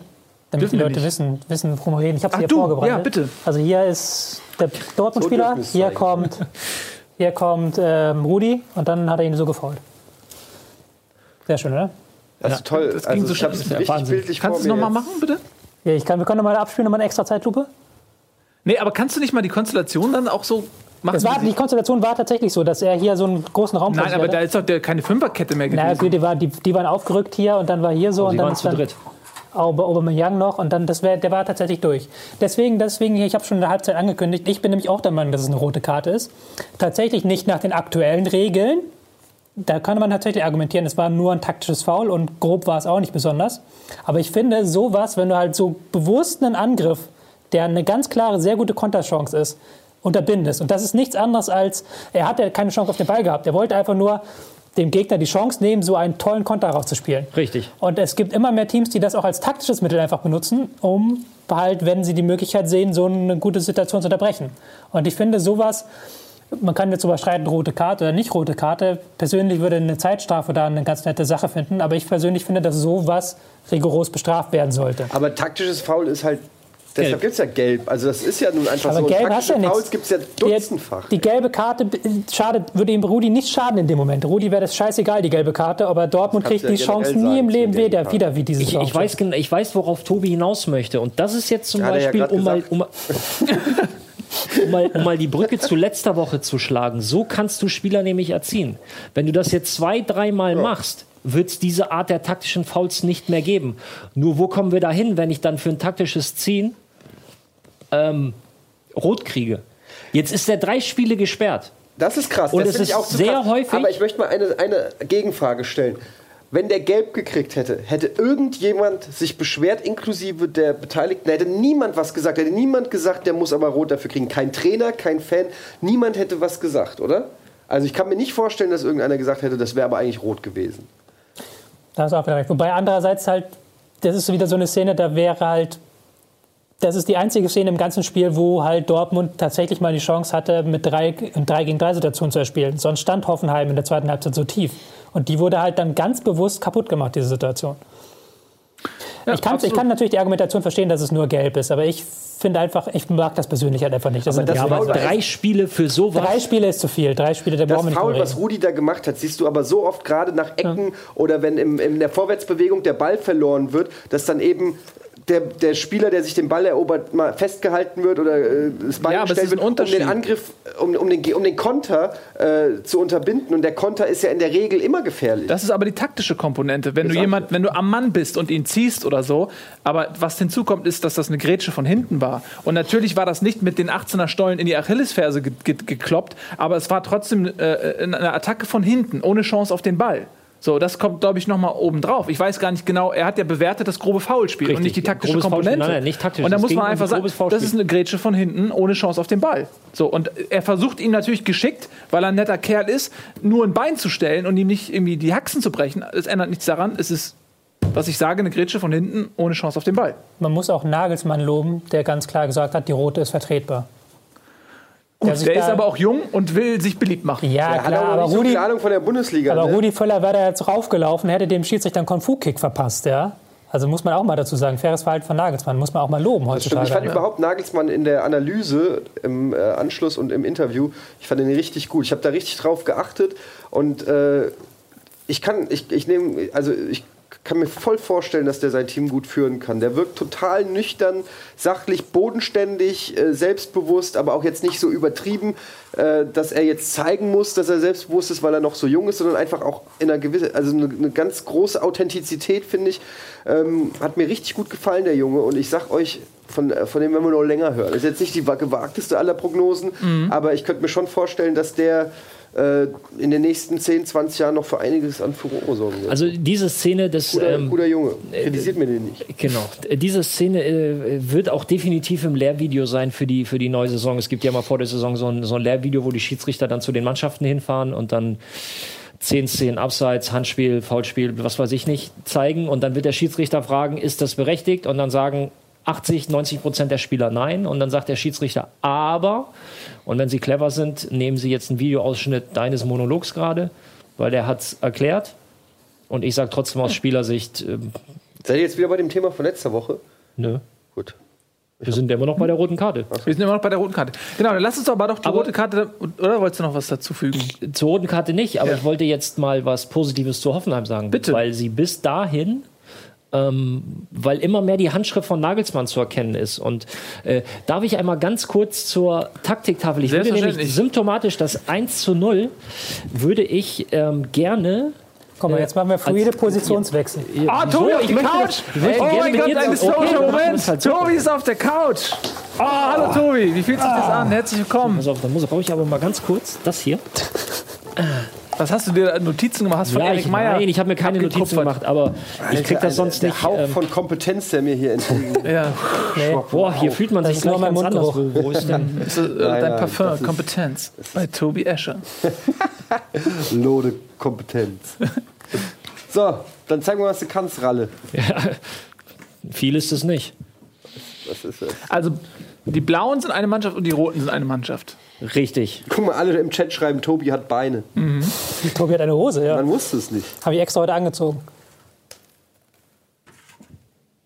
Ja, das macht er schon sehr gut, kann ich von hier aus beurteilen. Was haben wir denn da? Dann haben wir den da, da und da. Also im Spielaufbau fehlt dir ein bisschen die Geschwindigkeit. Was ist denn das für eine Nils, Aufstellung? reiß dich zu. Das ist keine Aufstellung, das ist die Situation vor. Das könnt ihr jetzt mal kurz, kurz ignorieren. Der, das Gelbe ist jetzt der Ball. Kannst du vielleicht die Tafel ein, ein ganz kleines Stückchen, Drehen, ja, ein kleines Stückchen, das ist. weil wegen des Lichts. genau, genau, noch ein Stückchen, noch ein Stückchen. Ah, herrlich. Ja, viel besser. So. Danke. Ähm, Stichwort Nagelsmann und Handschrift Nagelsmann. Worauf ich hinaus möchte, ist folgendes. Ich behaupte, unter Hugh Stevens wäre der Ball der hier, also rot ist Hoffenheim, blau ist Borussia Dortmund, Wer ist gelb? Der gelb Ball. ist der Ball. Ach so. In der Situation wäre einfach nur geklärt worden. Was macht, was macht Hoffenheim in der Situation? Befreien sich durch ein, eins, zwei, durch drei direkte Pässe, befreien sie sich in den freien Raum, wo jetzt der, Dort, äh, der, der, der Hoffenheimer mit dem Ball stand, befreien sich. Ist klar? Und laufen dann auf die Viererkette der Dortmunder zu. Nochmal, Unterschied Stevens, Ballgewinn nach vorne, Nagelsmann, eins, zwei, drei, auf die Viererkette zulaufen, die in dem Fall eine Dreierkette war, dass jetzt ähm, der Schuss ab, äh, abgewehrt wurde und im Nachschuss reingegangen ist, das hat aber für das, für das ganze Konstrukt nichts zu sagen. Das ist einfach nur das, was Nagelsmann verlangt, das ist das, was Tobi schon von Anfang an sagte, was, äh, was Hoffenheim wieder ausmachen wird, dass sie so anfangen, Fußball zu spielen. Und das ist halt, ähm, ja, diese Philosophie, die Nagelsmann einfach hat. Das hat man jetzt in den, in den Spielen vorher auch schon gesehen, dass sehr viele Bälle nicht nur äh, hier kurz gespielt werden in der horizontalen, das bringt keinen Ballgewinn, sondern du hast ähm, sehr viele vertikale Bälle und vertikale Bälle bedeuten immer Ballgewinn, äh, äh, Raumgewinn. Und das ist die Stärke der Hoffenheimer. Nach der, äh, nach der roten Karte und dem Wechsel, der Einwechslung von Gündogan war es dann aber so, dass Dortmund einfach gut ins Spiel zurückgefunden hat. Ja, vielen Dank für diese Analyse. Gehört natürlich auch ähm, eine Portion Selbstbewusstsein dazu, wenn man vor allem in der diese Tabellenkonstellation. Analyse vor Publikum zu machen. Aber ich meine auch äh, aus Hoffenheimer Sicht, wenn du eine Mannschaft bist, weil normalerweise ist die Entwicklung ja eher andersrum. Eine Mannschaft versucht, so wie es vielleicht bei Zorninger oder so war, einen attraktiven, äh, hochwertigen Stil äh, zu spielen, scheitert daran. Dann kommt ein Trainer, der sagt, okay, wir sind in akuter Abstiegsnot, wir vereinfachen unser Spiel massiv, jetzt geht es ums Überleben. Wir spielen auf 1-0 oder so. Äh, bei Hoffenheim ist die Entwicklung anders. Hüb Stevens geht, Nagelsmann als Konzepttrainer kommt mit einem, sag ich mal, relativ hohen Anspruch an die Spieler und der erwartet von, von einer Mannschaft, die jetzt unten drin steht, das Selbstbewusstsein zu haben, diese Bälle hinten rauszuspielen und zu kombinieren. Ist tatsächlich ein bisschen wie bei der Eintracht, wo Armin Fee auch sagt, sie wollen sich spielerisch da unten raus befreien. Was echt, äh, das kann klappen. Aber man sieht es auch an, weiß ich nicht, an Vereinen wie Darmstadt oder Ingolstadt, die einfach ihre Punkte holen durch keinen schönen Fußball, aber beißen, kämpfen, kratzen. Und ich bin mir manchmal nicht so sicher, ob das so. Es hat so ein bisschen was von in Schönheit sterben. So, ähm, ja, wir, wir, wir haben so diesen Anspruch, weil wir sind eigentlich qualitativ die bessere Mannschaft. Wir wollen uns da unten raus ähm, kombinieren. Aber wenn das Selbstvertrauen nicht da ist, wenn der Druck da ist, wenn die Spieler eben den Ball vielleicht nicht so gerne wollen, wie sie ihn haben wollen, wenn es mal läuft oder so, dann kann sowas auch schnell nach hinten losgehen. Und ich habe so viele Szenen allein bei der Eintracht gesehen, wo der Torhüter schnell einen Ball abrollt und sie versuchen sich hinten raus ähm, zu kombinieren und direkt ins Pressing des Gegners kommen und die, nä- die nächste Angriffswelle einleiten dadurch, wo ich mir als Zuschauer sage, hau das Ding weg. Erstmal verschnaufen, hau das Ding weg. Also es ist immer mit auch mit viel Risiko verbunden, alles spielerisch lösen zu wollen. Es ist Ja. auch, ja.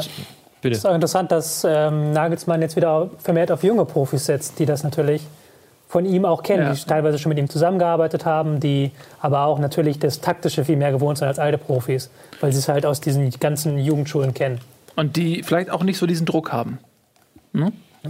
die sich beweisen wollen. Ne? Genau, also Hoffenheim auf einem guten Wege, ein, sag ich mal, beeindruckendes 1 zu 3, was jetzt das Ergebnis so nicht widerspiegelt, aber da war mehr drin mit der roten Karte, die, wie wir gesprochen haben, durchaus kontrovers diskutiert wird hier und da. Ähm, am Ende da ein bisschen eingebrochen. Ähm, ja, Dortmund auch, muss ich sagen, Gündogan. Ne? Also nach der Einwechslung, das hat sich mal richtig bezahlt gemacht. Der Mann hat ähm, die ersten beiden Treffer mit vorbereitet. Erst äh, das 2-1 war ein langer Ball auf Außen auf Pisscheck und auch das 1-1 hat er auch vorbereitet.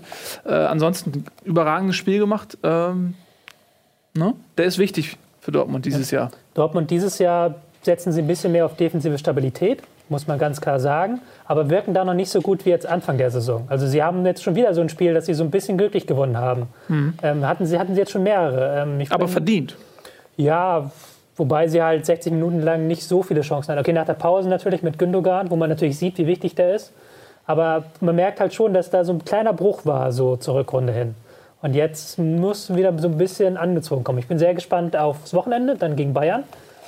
Ich bin- Jetzt am Wochenende spielt Dortmund Ja, Bayern. Dortmund Bayern jetzt Samstag 18.30 Da bin ich gespannt, weil ich mir momentan nicht vorstellen kann, dass Dortmund da so mithalten kann. Muss man aber auch sagen, dass äh, natürlich auch Euroleague war. Man hat gegen FC Porto gespielt, ähm, dem vielleicht stärksten Club in äh, Portugal, zusammen mit Benfica und äh, Sporting. Und das war natürlich auch ein Spiel, wo man viel Fokus drauf gelegt hat, wo man Kräfte gebündelt hat. Dann hatte man einige äh, Kranke, Hummels hat gefehlt, Genoan stand nicht in der Startelf. Ähm, das ist ja auch ein kleiner Aderlass, sag ich mal, den Dortmund dann auch unter dieser Belastung zu verkraften hatte. Da ist vielleicht dann auch so ein kleiner Bruch. Man sieht es an den Bayern, die haben auch nicht die Souveränität der Hinrunde. Jetzt, wo sie diese Doppelbelastung und Dreifachbelastung haben mit englischen Wochen, DFB-Pokal und Champions League. Ähm, das ist vielleicht auch ein bisschen normal. Soll ich jetzt mal den Reif machen, wo ich schon mal hier sitze? Sehr, sehr gerne. Ein Team, das sehr unter dieser Belastung gelitten hat, war übrigens Bayer Leverkusen. Oh, du bist aber auch ein die Tausendsasser. z- äh, verloren haben, und zwar Ja. mit 3 zu 1 in Mainz. Ja, Mainz, ähm, Typisch Leverkusen, sag ich dazu. typisch Leverkusen. Ja, halt entweder in dem, also sie, sie können nicht in beiden Wettbewerben oder in drei Wettbewerben konstant Leistung abrufen. Immer in einem brechen sie immer ein. Jetzt haben sie ja in der Euroleague gut gespielt, sind weitergekommen im Ja. Gegensatz zu, glaube ich, allen anderen deutschen Teams. Nee, und Dortmund. Nee, Dortmund ist auch Und weitergekommen. ähm, in der Bundesliga konnten sie dann wieder nicht anknüpfen an diese Leistung. Wobei man sagen muss, Mainz, ey, ich darf das als Eintracht-Fan kaum sagen, ich werde langsam echt ein Fan von denen. Ich finde irgendwie, die machen so solide Arbeit seit Jahren und ich, ich, ich schiele da wirklich über, über den äh, Rhein hinweg rüber Wenn zu du sie Mainz. so lobst, dann setzen wir Was sie ist doch. da jetzt los? Nee, nee, bleib sitzen, Bleib doch Tobi. sitzen, Die Tobi. Leute, Nein, die komm, Leute bitte, freuen hier. sich. Tobi, Die Leute bitte. freuen Die Leute sich. freuen sich, Tobi, dass, sie, bitte. dass du heute mal eine Hose anhast, Ähm, beziehungsweise zur Feier des Tages, weil du eine Hose trägst, darfst du da sitzen. Also, wa- was ich sagen wollte, ist, Mainz äh, ist auch echt eine gute Mannschaft und ich traue denen auch zu, dass sie das schaffen mit der Euroleague diese Saison.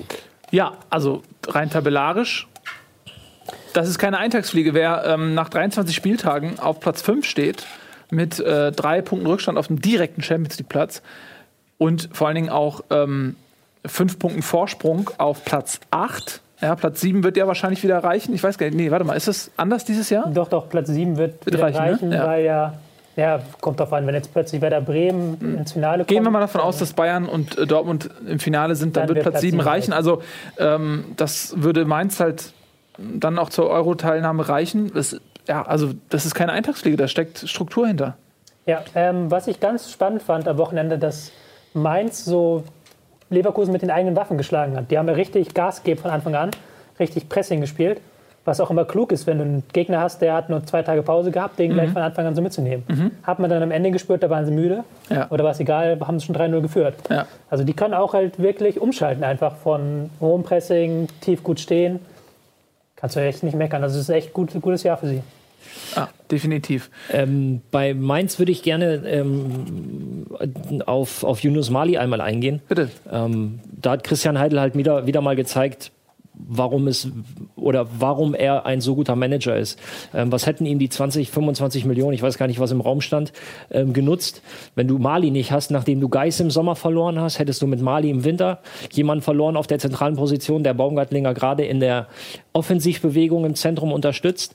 Und ähm, jetzt ist er so langsam wieder in Form, nachdem er die ersten zwei Spiele Ja. etwas unglücklich äh, agiert hat, ist er jetzt wieder richtig in Form und ähm, ähm, bringt einfach seine Stärke ein und, und das bringt halt die Mainzer auch nach vorne. Und nochmal die 20 Millionen, man hätte in der kurzen Zeit keinen adäquaten Ersatz gefunden, hat innerhalb des Kaders keinen adäquaten Ersatz gehabt und deswegen war es die richtige Entscheidung, auf das Geld zu verzichten. Und ähm, ja, die momentane Tabellensituation und die Art und Weise, wie Mainz und auch durch Yunus Mali spielt, ähm, zeigt, dass es die richtige Entscheidung war. Ab wann ist denn der Punkt, wo man sagt, ich gehe ähm, mit der Sportlichkeit und verzichte auf das Geld? Weil Mainz ist ja auch in so einer Situation, wenn man sich jetzt für die Euroleague qualifiziert, ist, ist dann quasi die Entscheidung schon gerechtfertigt? Da musst du natürlich den Spieler fragen. Ja, ja.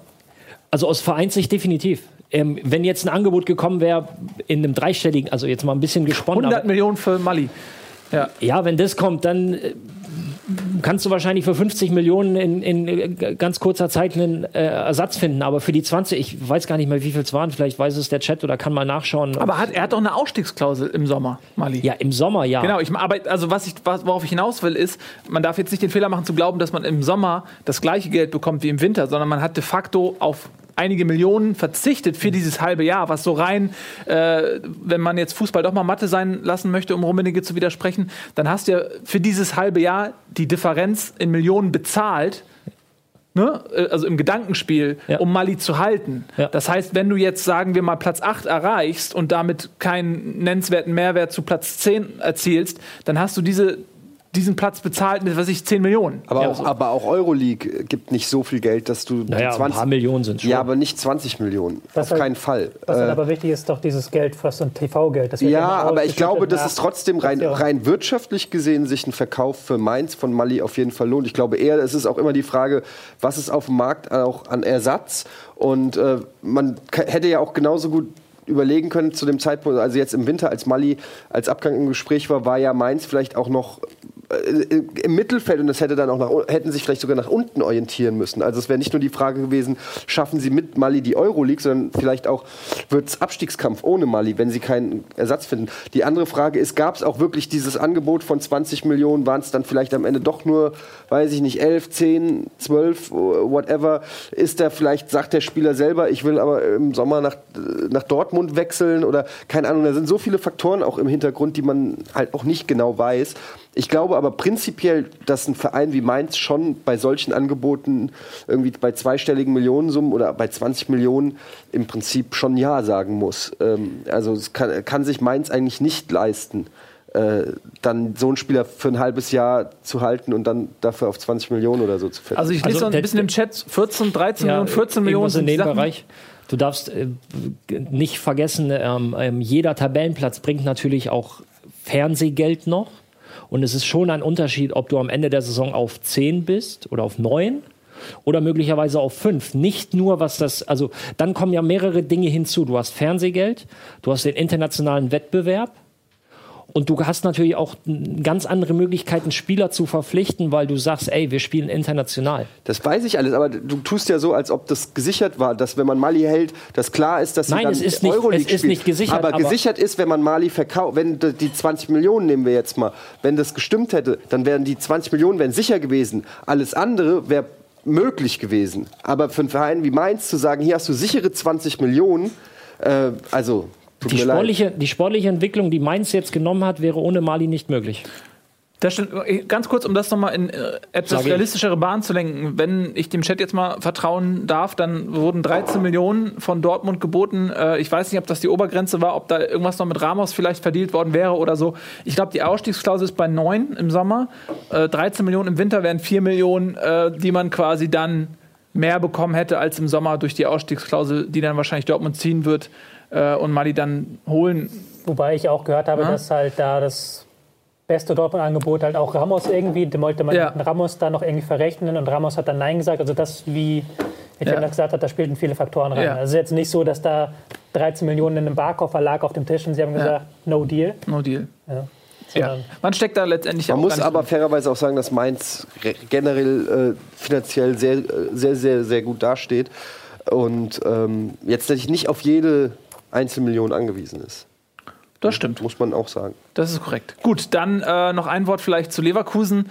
Äh, Roger Schmidt nach seiner Sperre oben in der Lobby gewesen und ähm, ja, Leverkusen, paar Verletzte. Kampel jetzt mit einem Wadenbeinbruch, den er sich im Spiel zugezogen hat. Das ist nochmal eine Schwächung. Der hat ähm, seit seinem Wechsel aus Dortmund doch gute Spiele gemacht, denke ich, für Leverkusen. Ähm, Chicharito war wieder auf dem Platz von Beginn an, also der ist wieder zurück. Wie ähm, schwer wiegt quasi der fehlende Trainersupport für so eine Mannschaft, Ralf? Also äh, es ist schon so, dass grundsätzlich der, der, der größte oder der meiste Teil wird halt in der für ein, zum Bundesligaspiel hin wird in der Woche davor erarbeitet, also was die Taktik angeht etc. Ähm, die Taktikbesprechung im Hotel will er noch gemacht haben. Deswegen Kurze Frage, darf der dann eigentlich nicht in die Kabine in der Nein. Halbzeitpause? Nein, Nee. nein. Also Aber er könnte theoretisch doch anrufen und auf laut. Nee, er offiziell darf darf er auch keinen Kontakt vor haben. und nach aber dem Spiel keinen Da Kontakt gibt es ja die alte Mourinho-Geschichte, der hat ja dann immer angerufen. Ja. Und dann gibt es ja auch so Sachen mit Knopf am Ohr, da hat Mourinho, glaube ich, auch mehr Ärger bekommen, dass er seinem Co. einen Knopf Also der so darf seinem Co. auch keine SMS schreiben Nein. und sagen, wechsel mal X ein oder Nein, Nein. aber er darf zum Beispiel jemandem sagen, so und so, und der geht dann, also er darf, offiziell darfst du keinen Kontakt so. haben. Aber es gibt Mittel und Wege. Ja, du darfst zum Beispiel auch kein Tablet auf, dem, auf der Trainerbank haben, von der DFL aus verboten. Deswegen haben einige Warum Trainer das ein iPad, äh, ein, ein, ein, ein iPhone Plus. Also. Na, es gibt tatsächlich, du guckst mich jetzt so Fragen an, das ist kein Witz.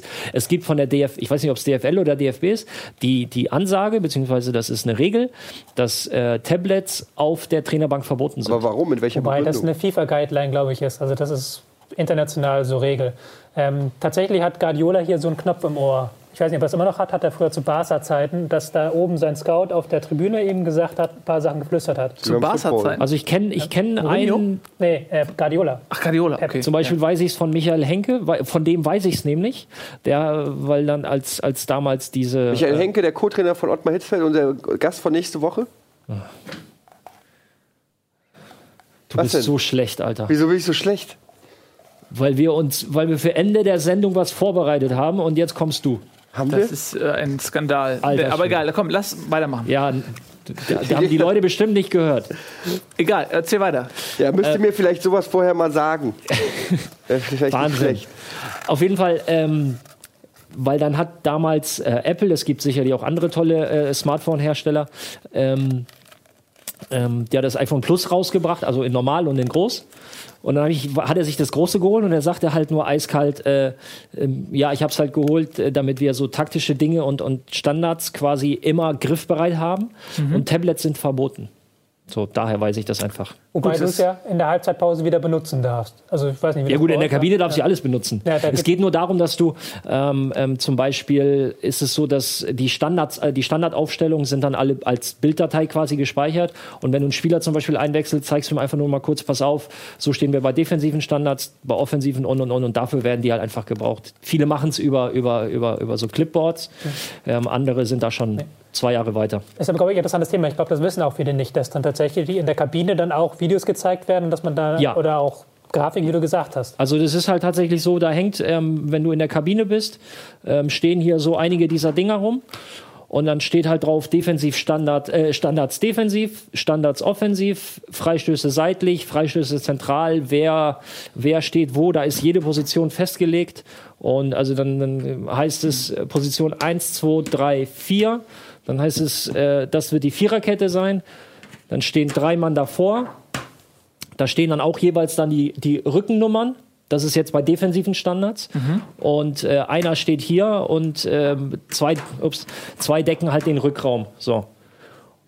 Diese ganze Aufstellung ist dann noch beschriftet und das gibt's defensiv und offensiv. Wenn es dann heißt, ähm, du machst halt einen Pulk hier vorne, sicherst den Rückraum und hast noch hier zwei Spieler. Und dann steht da fiktiv Nummer 11, Nummer 17, Uppala, Nummer 17 und Nummer 21. Und das sind drei, vier, ja, zum Teil drei, vier, fünf solcher, solcher, ähm, solcher großen äh, Charts. Bei Und Darmstadt sind es ein paar mehr. Die haben das, die Na, beim 120 Raus- Gigabyte. beim, beim, Raus, nein, beim Rausgehen, beziehungsweise vorm Spiel, musst du das auswendig lernen. Äh, fast wie im Football. Ähm, sag mal, bei, wo, wo wir gerade dabei sind, ne? Ja. Bei den Standards, Ecken jetzt insbesondere. Wie viel ist Zufall und wie viel versucht der Eckenschütze wirklich auf den Millimeter genau den Ball präzise dahin zu bringen, wie es irgendwie in der Variante ist? Und anschließend kannst du direkt mitbeantworten, was soll dieses alberne, ich hebe den linken Arm, Ich wollte es gerade fragen. Ja. weil äh, die heben immer den linken Arm. Ja, also es gibt, ähm, es werden generell werden schon Zeichen vereinbart. Also es gibt, äh, ich weiß nicht, wie oft man es hier sieht, dann gibt es den rechten Arm, dann gibt es den linken Arm, dann gibt es beide Arme, dann gibt es ähm, flach, also wirklich wie beim Baseball. Und ähm, es wird sehr viel unter der Woche, es werden Standards trainiert. Und wer macht die Ansage? Der Schütze? Der Schütze. Also es entscheidet grundsätzlich der Schütze. Und dieses prophylaktische Armheben ist im Prinzip nur dieses, es geht jetzt los. So, Super. das sieht halt gut aus. Äh, es soll einfach nur signalisieren, ich laufe jetzt los. Könnte man auch so sehen, aber das ist so ein Signal, Leute, Macht euch bereit. macht euch bereit, richtig. Eckball kommt. Genau. Ja. Falscher Arm. Das war das andere Signal. Was Ja, aber es ist, kommt, nein, ja. es, ist, es ist tatsächlich so, wenn zum Beispiel rechter Arm, dann wird der Ball kurz geschlagen, linker Arm kommt er auf den zweiten Pfosten, hebe aber- ich, hebe ich beide Arme, lege ich ihn flach zurück. Aber, ähm, also man- dafür werden, ganz kurz, dafür werden dann so diese Geheimtrainings genutzt, unter Ausschluss der Öffentlichkeit. aber ist es bei jedem Spiel ein anderer Code? nein, nein, nein. Das Aber dann muss man doch einfach nur einmal ein Spiel sehen und dann hast du das entschlüsselt und dann weiß die Für den Zuschauer, was dass der. Zuschauer es nicht weiß. Ah, okay. Das ist, das ist, ja, natürlich gibt es diese Videoanalysen.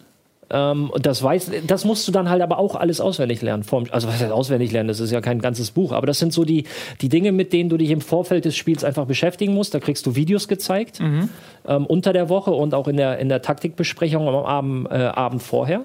Und dann bist du halt vorbereitet aufs Spiel. Und ähm, ja, so sieht das dann, so sieht das dann Interessant. aus. Und wie präzise sind die Ecken von so von, von einem, sag ich mal, durchschnittlich guten Standardschützen? Wie, wie äh, in Bierdeckeln gerechnet? Wie genau sind die? Das äh, je nachdem. Also ähm, wenn ich jetzt an einen ähm, Çalhanoğlu denke, der haut dir halt acht von oder neun von zehn dahin, wo er hin soll, zum Beispiel so. Und dann ähm, hast du aber auch Spieler, die ja Spray and Pray, also einfach mal Richtung 16 und dann gucken wir mal, was passiert. Ja. Ja. Irgendwo steht schon ein Zulu. Ja. Ähm, gut, vielen, vielen Dank für diesen kurzen Ausflug. Du, sitzt so ein bisschen wie jemand, der was sagen möchte. Was auch ähm, einen kurzen Ausflug wert ist, ist das Spiel Schalke gegen Frankfurt. Äh, der war scheiße, sorry, sorry. Ja, nee, ist, äh, ist Ich habe versucht, aber Frankfurt gegen Schalke ist unser letztes Spiel. Äh, eines, das wir auch Eddie nicht ersparen können. Ähm, erzähl doch mal. Du hast auch komplett gesehen. Ja. Ich habe äh, Ja. gelesen, äh, du hast währenddessen getwittert. Was soll ich sagen? Die, also tatsächlich war es, also es war Not gegen Elend. Es war eine unfassbar schlechte äh, Schalker Mannschaft. Ich habe selten, also ich gucke auch nicht so oft Schalke-Spiele komplett, aber ich, die waren wirklich erschreckend schwach, muss ich sagen. Komplett verunsichert und haben nach vorne überhaupt nichts hingekriegt. Ähm, umgekehrt kann man sagen, nach hinten stand die Eintracht ganz gut. Bis zum 16er sah das hier und da auch manchmal ganz nett aus. Nach vorne ist aber absolut gar nichts denen groß eingefallen. Sie hatten auch kaum Torchancen, wenn dann immer halt auch irgendwelche hohen Bälle, die dann irgendwie per Zufall mehr oder weniger hatte man das Gefühl bei Russ oder so auf dem Kopf gelandet sind. Ähm, aber spielerisch, ich habe schon schlechtere Spiele von der Eintracht diese Saison gesehen. Auf der anderen Seite sage ich auch, wenn du so eine schwache Schalker Mannschaft zu Hause nicht schlägst, weiß ich ehrlich gesagt nicht, wen du in dieser Saison überhaupt schlagen willst. Also weil Aber das ist ein Spruch, der auf viele Mannschaften und viele Begegnungen passt. ja, das, das, Das mag das sein, das mag sein, aber ich hatte wirklich das Gefühl, ein bisschen mehr will. Ich verstehe nicht, vielleicht kannst du mir das erklären, ich verstehe es einfach nicht, warum Armin Fee nicht mal durchwechselt. Und das macht er nie. Und es bringt einen als Fan, macht einen das wahnsinnig, dass er nie drei Leute mal frischen Wind bringt von der Bank, sondern äh, er bringt Sonny Kittel in der 89. Minute. Was soll das? Damit er sich das nicht verletzt. 0-0 halten. Kann man ja ganz klar so sagen. Ja, genau, er will das 0-0 halten, aber man hat gesehen, dass ein Sabol Schusti irgendwie äh, spätestens nach der 70 Minuten gepumpt hat. Der hat einen Sprint gemacht und er sah aus wie ich, wenn ich bei mir die Treppen hochgehe mit einem Kasten Wasser. Und äh, da, ich verstehe das nicht, das sieht jeder. Warum nicht dann einen frischen Mann bringen, der nochmal sieht, der, ich verstehe das nicht und es passiert nie. Es Vielleicht, passiert weil nie, er gehofft hat, Imp- dass, dass der Huschti einen Standard, äh, denn er ist ja auch Standardschütze neben Stendera. Vielleicht hat er sich gedacht, okay, das eine Foul ziehen und eine äh, Flanke auf Russ, auf Meier, äh, auf Ja, mit Zambrano. Sicherheit. Sowas wird es sein. Ja. Aber ich, ich finde es falsch. Ich hätte mir frischen Wind äh, versprochen. Ich, hab, ge- ich dachte, da kommt, da, da, ich hätte mir gewünscht, dass da mehr passiert. Gerade über die Außen. Eigner war ja äh, nicht da, weil er Vater geworden ist. Das ist doch kein Grund, nicht zur Arbeit zu Das ist gehen. richtig. Zumindest ist es krass, wenn eine Mannschaft im Abstiegskampf ist, aber man kann da natürlich nichts sagen als Trainer. Aber es ist, er hat auf jeden Fall auch ein bisschen gefehlt. Wie, was, hast, was sagst du? Ähm, war interessant, dass Schalke so defensiv gespielt hat, fand ich. Also Schalke hat ja vier Außenverteidiger aufgestellt. Wobei, das klingt jetzt auch so, da könnte ich jetzt an der Tafel wieder das zeigen, weil das klingt dann wieder so, vier Außenverteidiger, da stehen sich ja zwei auf dem Fuß, was ja nicht der Fall ist. Sie haben einfach den Außen mit zwei Spielern gespielt, die sehr weit nach hinten gefallen sind, um natürlich ähm, die Vorstöße der Außenverteidiger aufzufangen, die ja Frankfurt, eine der wenigen Frankfurter Stärken diese Saison, halt Flanke, Kopfball Meier, so. Das hat man komplett verhindert, aber hat dadurch halt nach vorne überhaupt nichts mehr zustande bekommen. Also war natürlich klar, Breitenreiter hat nach dem Spiel gesagt, man wollte Ruhe reinbringen nach dem 0-3 gegen Donetsk und hat das dann auch so ein bisschen schön geredet, aber natürlich 0-0 und praktisch keine Chance für Schalke. Also das Ich habe mal eine Frage ähm, zu Schalke, weil die sind ja gar nicht. Über was lachst du? Hast du deine Hose ausgezogen? Oder? Ja, ähm, äh, Frage zu Schalke, weil die sind ja gar nicht so schlecht in die Saison gestartet. Und es gab eine relativ große Aufbruchseuphorie, als Breitenreiter anfing, weil das ein Trainer ist, der vom Profil her so gar nicht zu dem passte, ähm, was Schalke zuvor verbrannt hatte. Sowas wie Di Matteo, äh, Champions League-Sieger irgendwie mit einem großen Namen, der aber gar nicht zum Verein passte. Hör auf zu lachen, du musst gleich seriös antworten, Ralf. Und jetzt gab es eine, eine Situation, in der der Breitenreiter total in der Schusslinie stand und ihm wurde Kompetenz abgesprochen und so weiter und so fort. Und man hatte das Gefühl, okay, das war eine Phase, in der Breitenreiter total verbrannt worden ist wieder und an Glaubwürdigkeit verloren hat. Die Euphorie ist weg, die Unterstützung für einen Trainer, der eigentlich so dieses Arbeiterklientel mitbringt, was in Gelsenkirchen ja gerne auch gesehen wird, ja, hinter dem man auch stand. Ich habe das Gefühl, dass die Unterstützung des Umfelds auch weg ist. Dann hast du einen ganz schwachen äh, Horst Held im Vorstand. Ähm, und auf einmal hat man vielleicht den Spielern wieder so ein Alibi gegeben, hinter dem sie sich verstecken können, weil auf einmal quasi die Unterstützung für den Trainer bröckelt und, und äh, sich das wieder auf, auf Breitenreiter fokussiert. Es ist auch schwierig. Also Breitenreiter hat sich nicht gerade Freunde gemacht mit den Aussagen jetzt in letzter Zeit. Er hat die Fans so ein bisschen kritisiert ähm, letzte Woche und auch nach Donetsk. Und er hat ja auch ähm, jetzt halt mit dieser Aussage, dass man halt 0-0, dass das ein gutes Ergebnis ist gegen Frankfurt, da waren auch viele nicht mit zufrieden. Also der hat so ein bisschen sich jetzt, also die Honeymoon-Phase ist vorbei. Ja. Also ich war ähm, ein bisschen erstaunt von ähm, zum einen mit den vier Außenverteidigern, da gebe ich dir vollkommen recht, aber ich war einfach erstaunt, ähm, wie er nach dem Spiel das Ganze argumentiert hat, dass wir jetzt, äh, Eddie, bei allem Respekt, aber du fährst nach Frankfurt, die ja momentan in keinem guten Zustand Ich will sind. keinen Zwang an. Ich Ähm, ja, Zwänge habe ich sowieso nicht. Sogar der Hosenzwang ist heute aufgehoben. Aber, ähm, Du hast es ja echt gemacht. aber ähm, das ist so schlecht. Was ist denn? und sich dann hinzustellen, Ey, so schaffen wir es nie auf Sky, ne? Ich- ich- wenn, dann schaffen wir es so auf Sky. Es Nein, für ähm, worauf ich hinaus wollte. Nein, ähm, es ist halt so, dass, dass du ähm, nach dem Spiel in Porto sagst, wir wollen, was ist denn? Alles gut. Alles gut. Erzähl Wir weiter. wollen, wir wollen Sicherheit gewinnen. Tobi, willst du das nicht mal an der Taktiktafel eben zeigen? Ich, ich sehe nur, der Chat dreht durch komplett. Und ähm, ähm, wo war ich denn jetzt? Genau, bei der, bei der Sicherheit gewinnen. Ich meine, klar, du, du verlierst gegen Porto, ähm, spielst dann aber bei Eintracht Frank. Es tut mir leid, ich, kann, ich weiß, wie es jetzt hinter diesem Pult aussieht. Es ist einfach. ähm, spielst bei Eintracht Frankfurt, die ja nochmal ganz weit weg sind von, von, von einer stabilen Situation und, und spielst halt so und, und stellst dich danach hin mit dem Anspruch, den Schalke einfach hat und sagst, ähm, ja, wir wollten halt Sicherheit gewinnen und ähm, hinten zu Null stehen oder zu Null spielen. Ja, hat funktioniert, aber Leute, das ist Eintracht Frankfurt und ihr seid Schalke 04 und ihr wollt in den europäischen Wettbewerb. Also Auch da wieder, das, wenn man solche Spiele nicht auf Sieg spielt, wie in Frankfurt, und ich muss ehrlich, nichts gegen die Eintracht, aber als der HSV in Frankfurt Warum sagt gespielt das hat, jeder hier? Nein, ich meine einfach, weil, weil ich muss auch ehrlich sagen, dass ich Frankfurt auch ähm, erschreckend schwach fand, als der HSV in Frankfurt gespielt hat. Und es ist nur der HSV. Ne? Es ist ein Verein, äh, da, wo man Ja, auch ich nicht sag euch das doch schon seit einem halben Jahr. Nein, aber ich, ich meine es jetzt gar nicht in Bezug auf die Eintracht. Ich glaube nicht, dass Eintracht absteigt, aber ich, ich äh, finde, das, was der Ralf gerade gesagt hat, auch äh, was die Anspruchshaltung von Schalke angeht, ganz gefährlich, weil wenn, wenn sich dann jemand hinstellt und sagt, wir brauchen Sicherheit, was da eigentlich hintersteckt, ist ja, dass die komplett weg ist. Und das ist ja eigentlich eine Bankrotterklärung äh, in diesem Sta äh, Stadium der Saison, Stadion der Saison, Stadion der Saison, ähm, dass, man, dass man jetzt auf der Suche ist nach sowas wie Sicherheit. Äh, das ist ja eigentlich fast schon die Säge am Stuhl sozusagen, die man da verbalisiert. Ja, das wollte Aber ich das, sagen. ja. das hat er ja schon, das hat er ja auch schon unter der Woche nach dem Porto-Spiel gemacht, wo er ähm, die selbst erklärten Ziele im internationalen Wettbewerb quasi ähm, dann nach dem Ausscheiden sagte, die konnte er gar die, die waren nicht zu erfüllen. Aber diese hohen Erwartungen hat er am Anfang der Saison selber geschürt. Diese hohen Erwartungen, kann man die dann überhaupt erfüllen?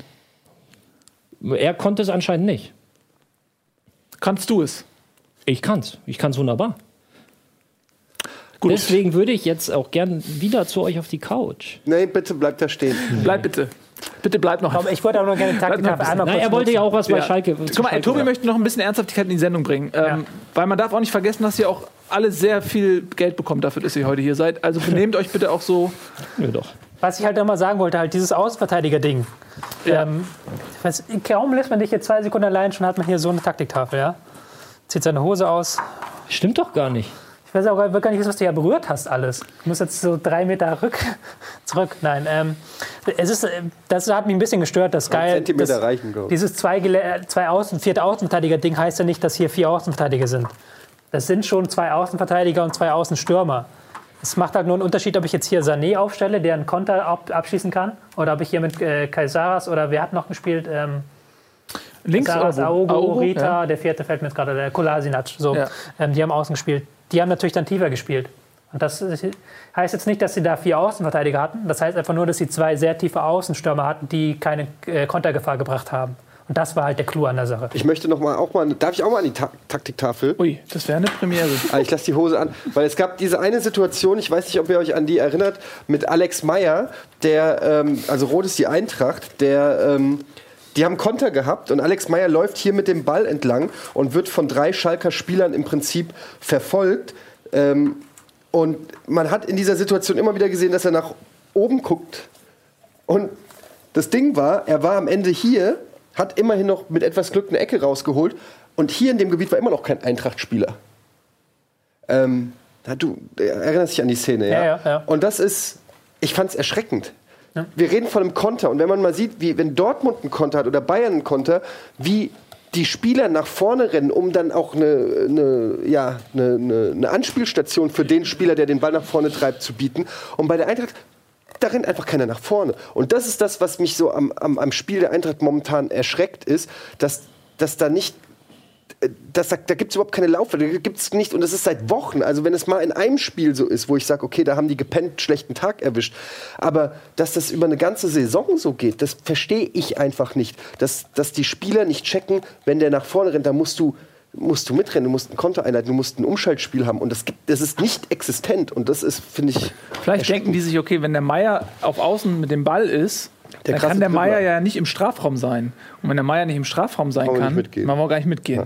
Vielleicht war das der Gedanke. Ähm, Tobi, erzähl das mal aus Spielersicht. Ähm, also, wir, wir reden ja immer viel über. Das ist Ralf. Entschuldigung, Ralf, das, ich bin sehr verwirrt. Ähm, wie, wie ist das aus, aus Spielersicht? Es gibt ja Mannschaften, die stehen auch nicht viel besser da als die Eintracht, aber da hat man zumindest das Gefühl, ähm, es gibt einen Konsens innerhalb der Mannschaft, dass in solchen Situationen alle mit nach vorne laufen und die Chance am Schopfe greifen wollen.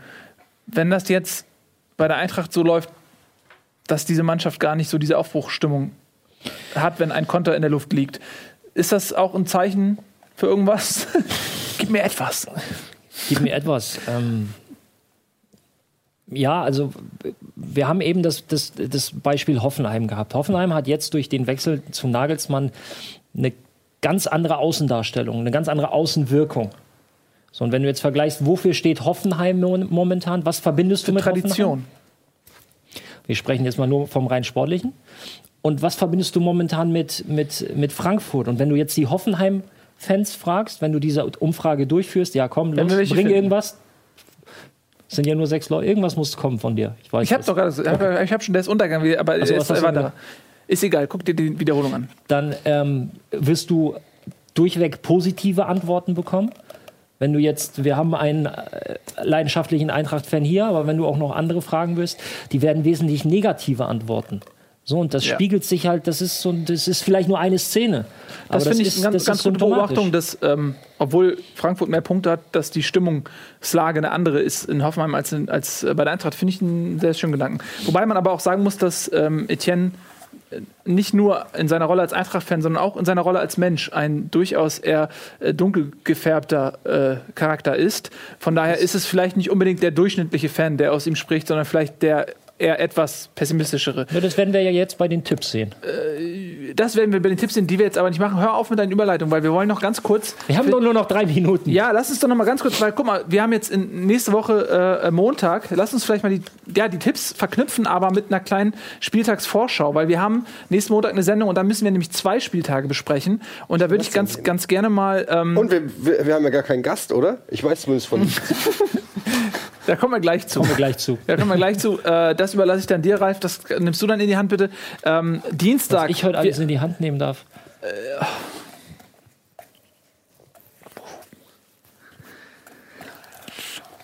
Tobi.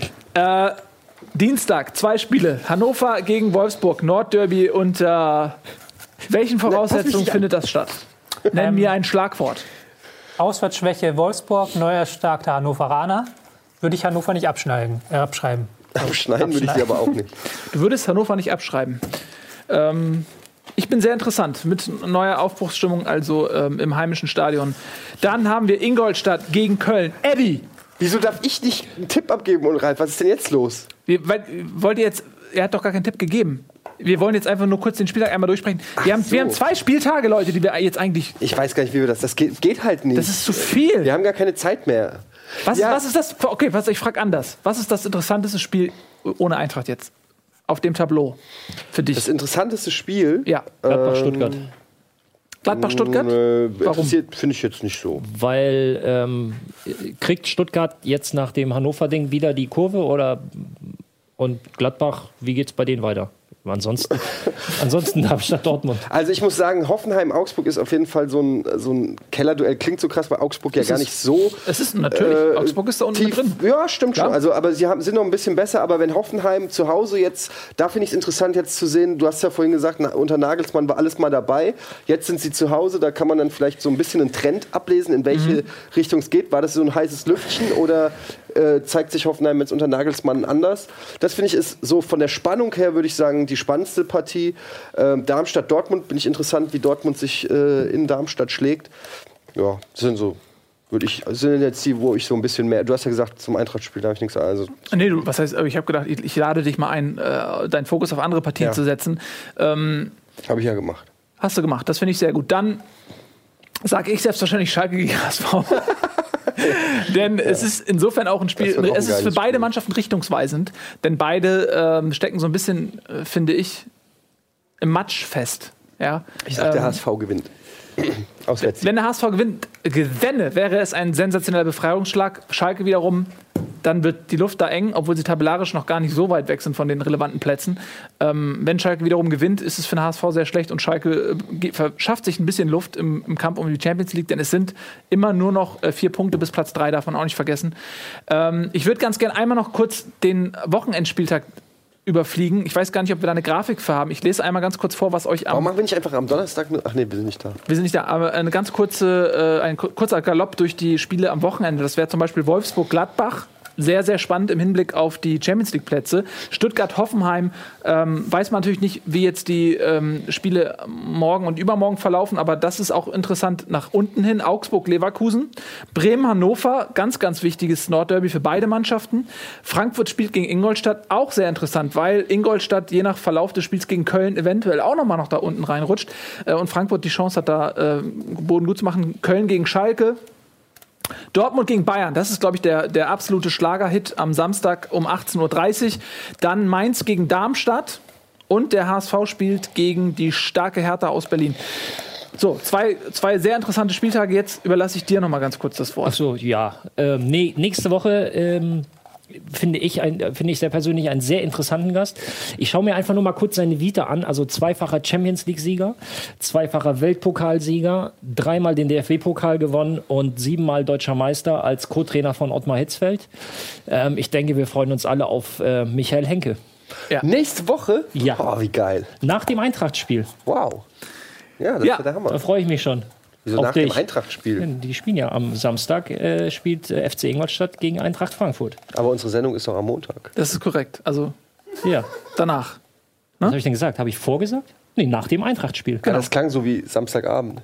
Ach so, nein, nicht, nicht unmittelbar. Oder machen wir eine Samstagabendshow draus? Nein. Nein. Nee, also das geht ja gar nicht. Da sind wir nämlich in der Bar Sabrina und feiern unser Feierabend. unseren Feierabend. So, da ist auch schon der Feierabend. Ähm, ja, wir freuen uns sehr, sehr, sehr auf Michael Henke. Michael, wenn du das siehst, schön, dass du kommst. Wir freuen uns auf dich. Nächste Woche bei Bundesliga äh, nach zwei Sendungen ohne Gast haben wir quasi so, als wenn man das Geld spart, um sich einen richtig guten Gast äh, zu leisten. So haben wir das gemacht. Äh, vielen, vielen Dank, Tobi, dass du heute mal bei uns auf der Couch warst. Wie immer hast du dieser Sendung den Glanz verliehen, den, den sie benötigt. Ralf, vielen Dank. Du hattest absolut die Hosen an heute. Äh, Eddie, schön, dass du trotz Übernächtung da warst. Und Nils, Vielen Dank, Nils. Und vielen, vielen Dank euch. Jetzt äh, geht es weiter mit Zelda und Simon. Und heute Abend gibt es eine fantastische Ausgabe mit Gunnar. Leider kann Sender äh, Ron heute nicht ran, aber Gunnar wird wieder da sein weil Wir müssen reden. Vielen Dank. Tschüss und auf Wiedersehen. Tschüss.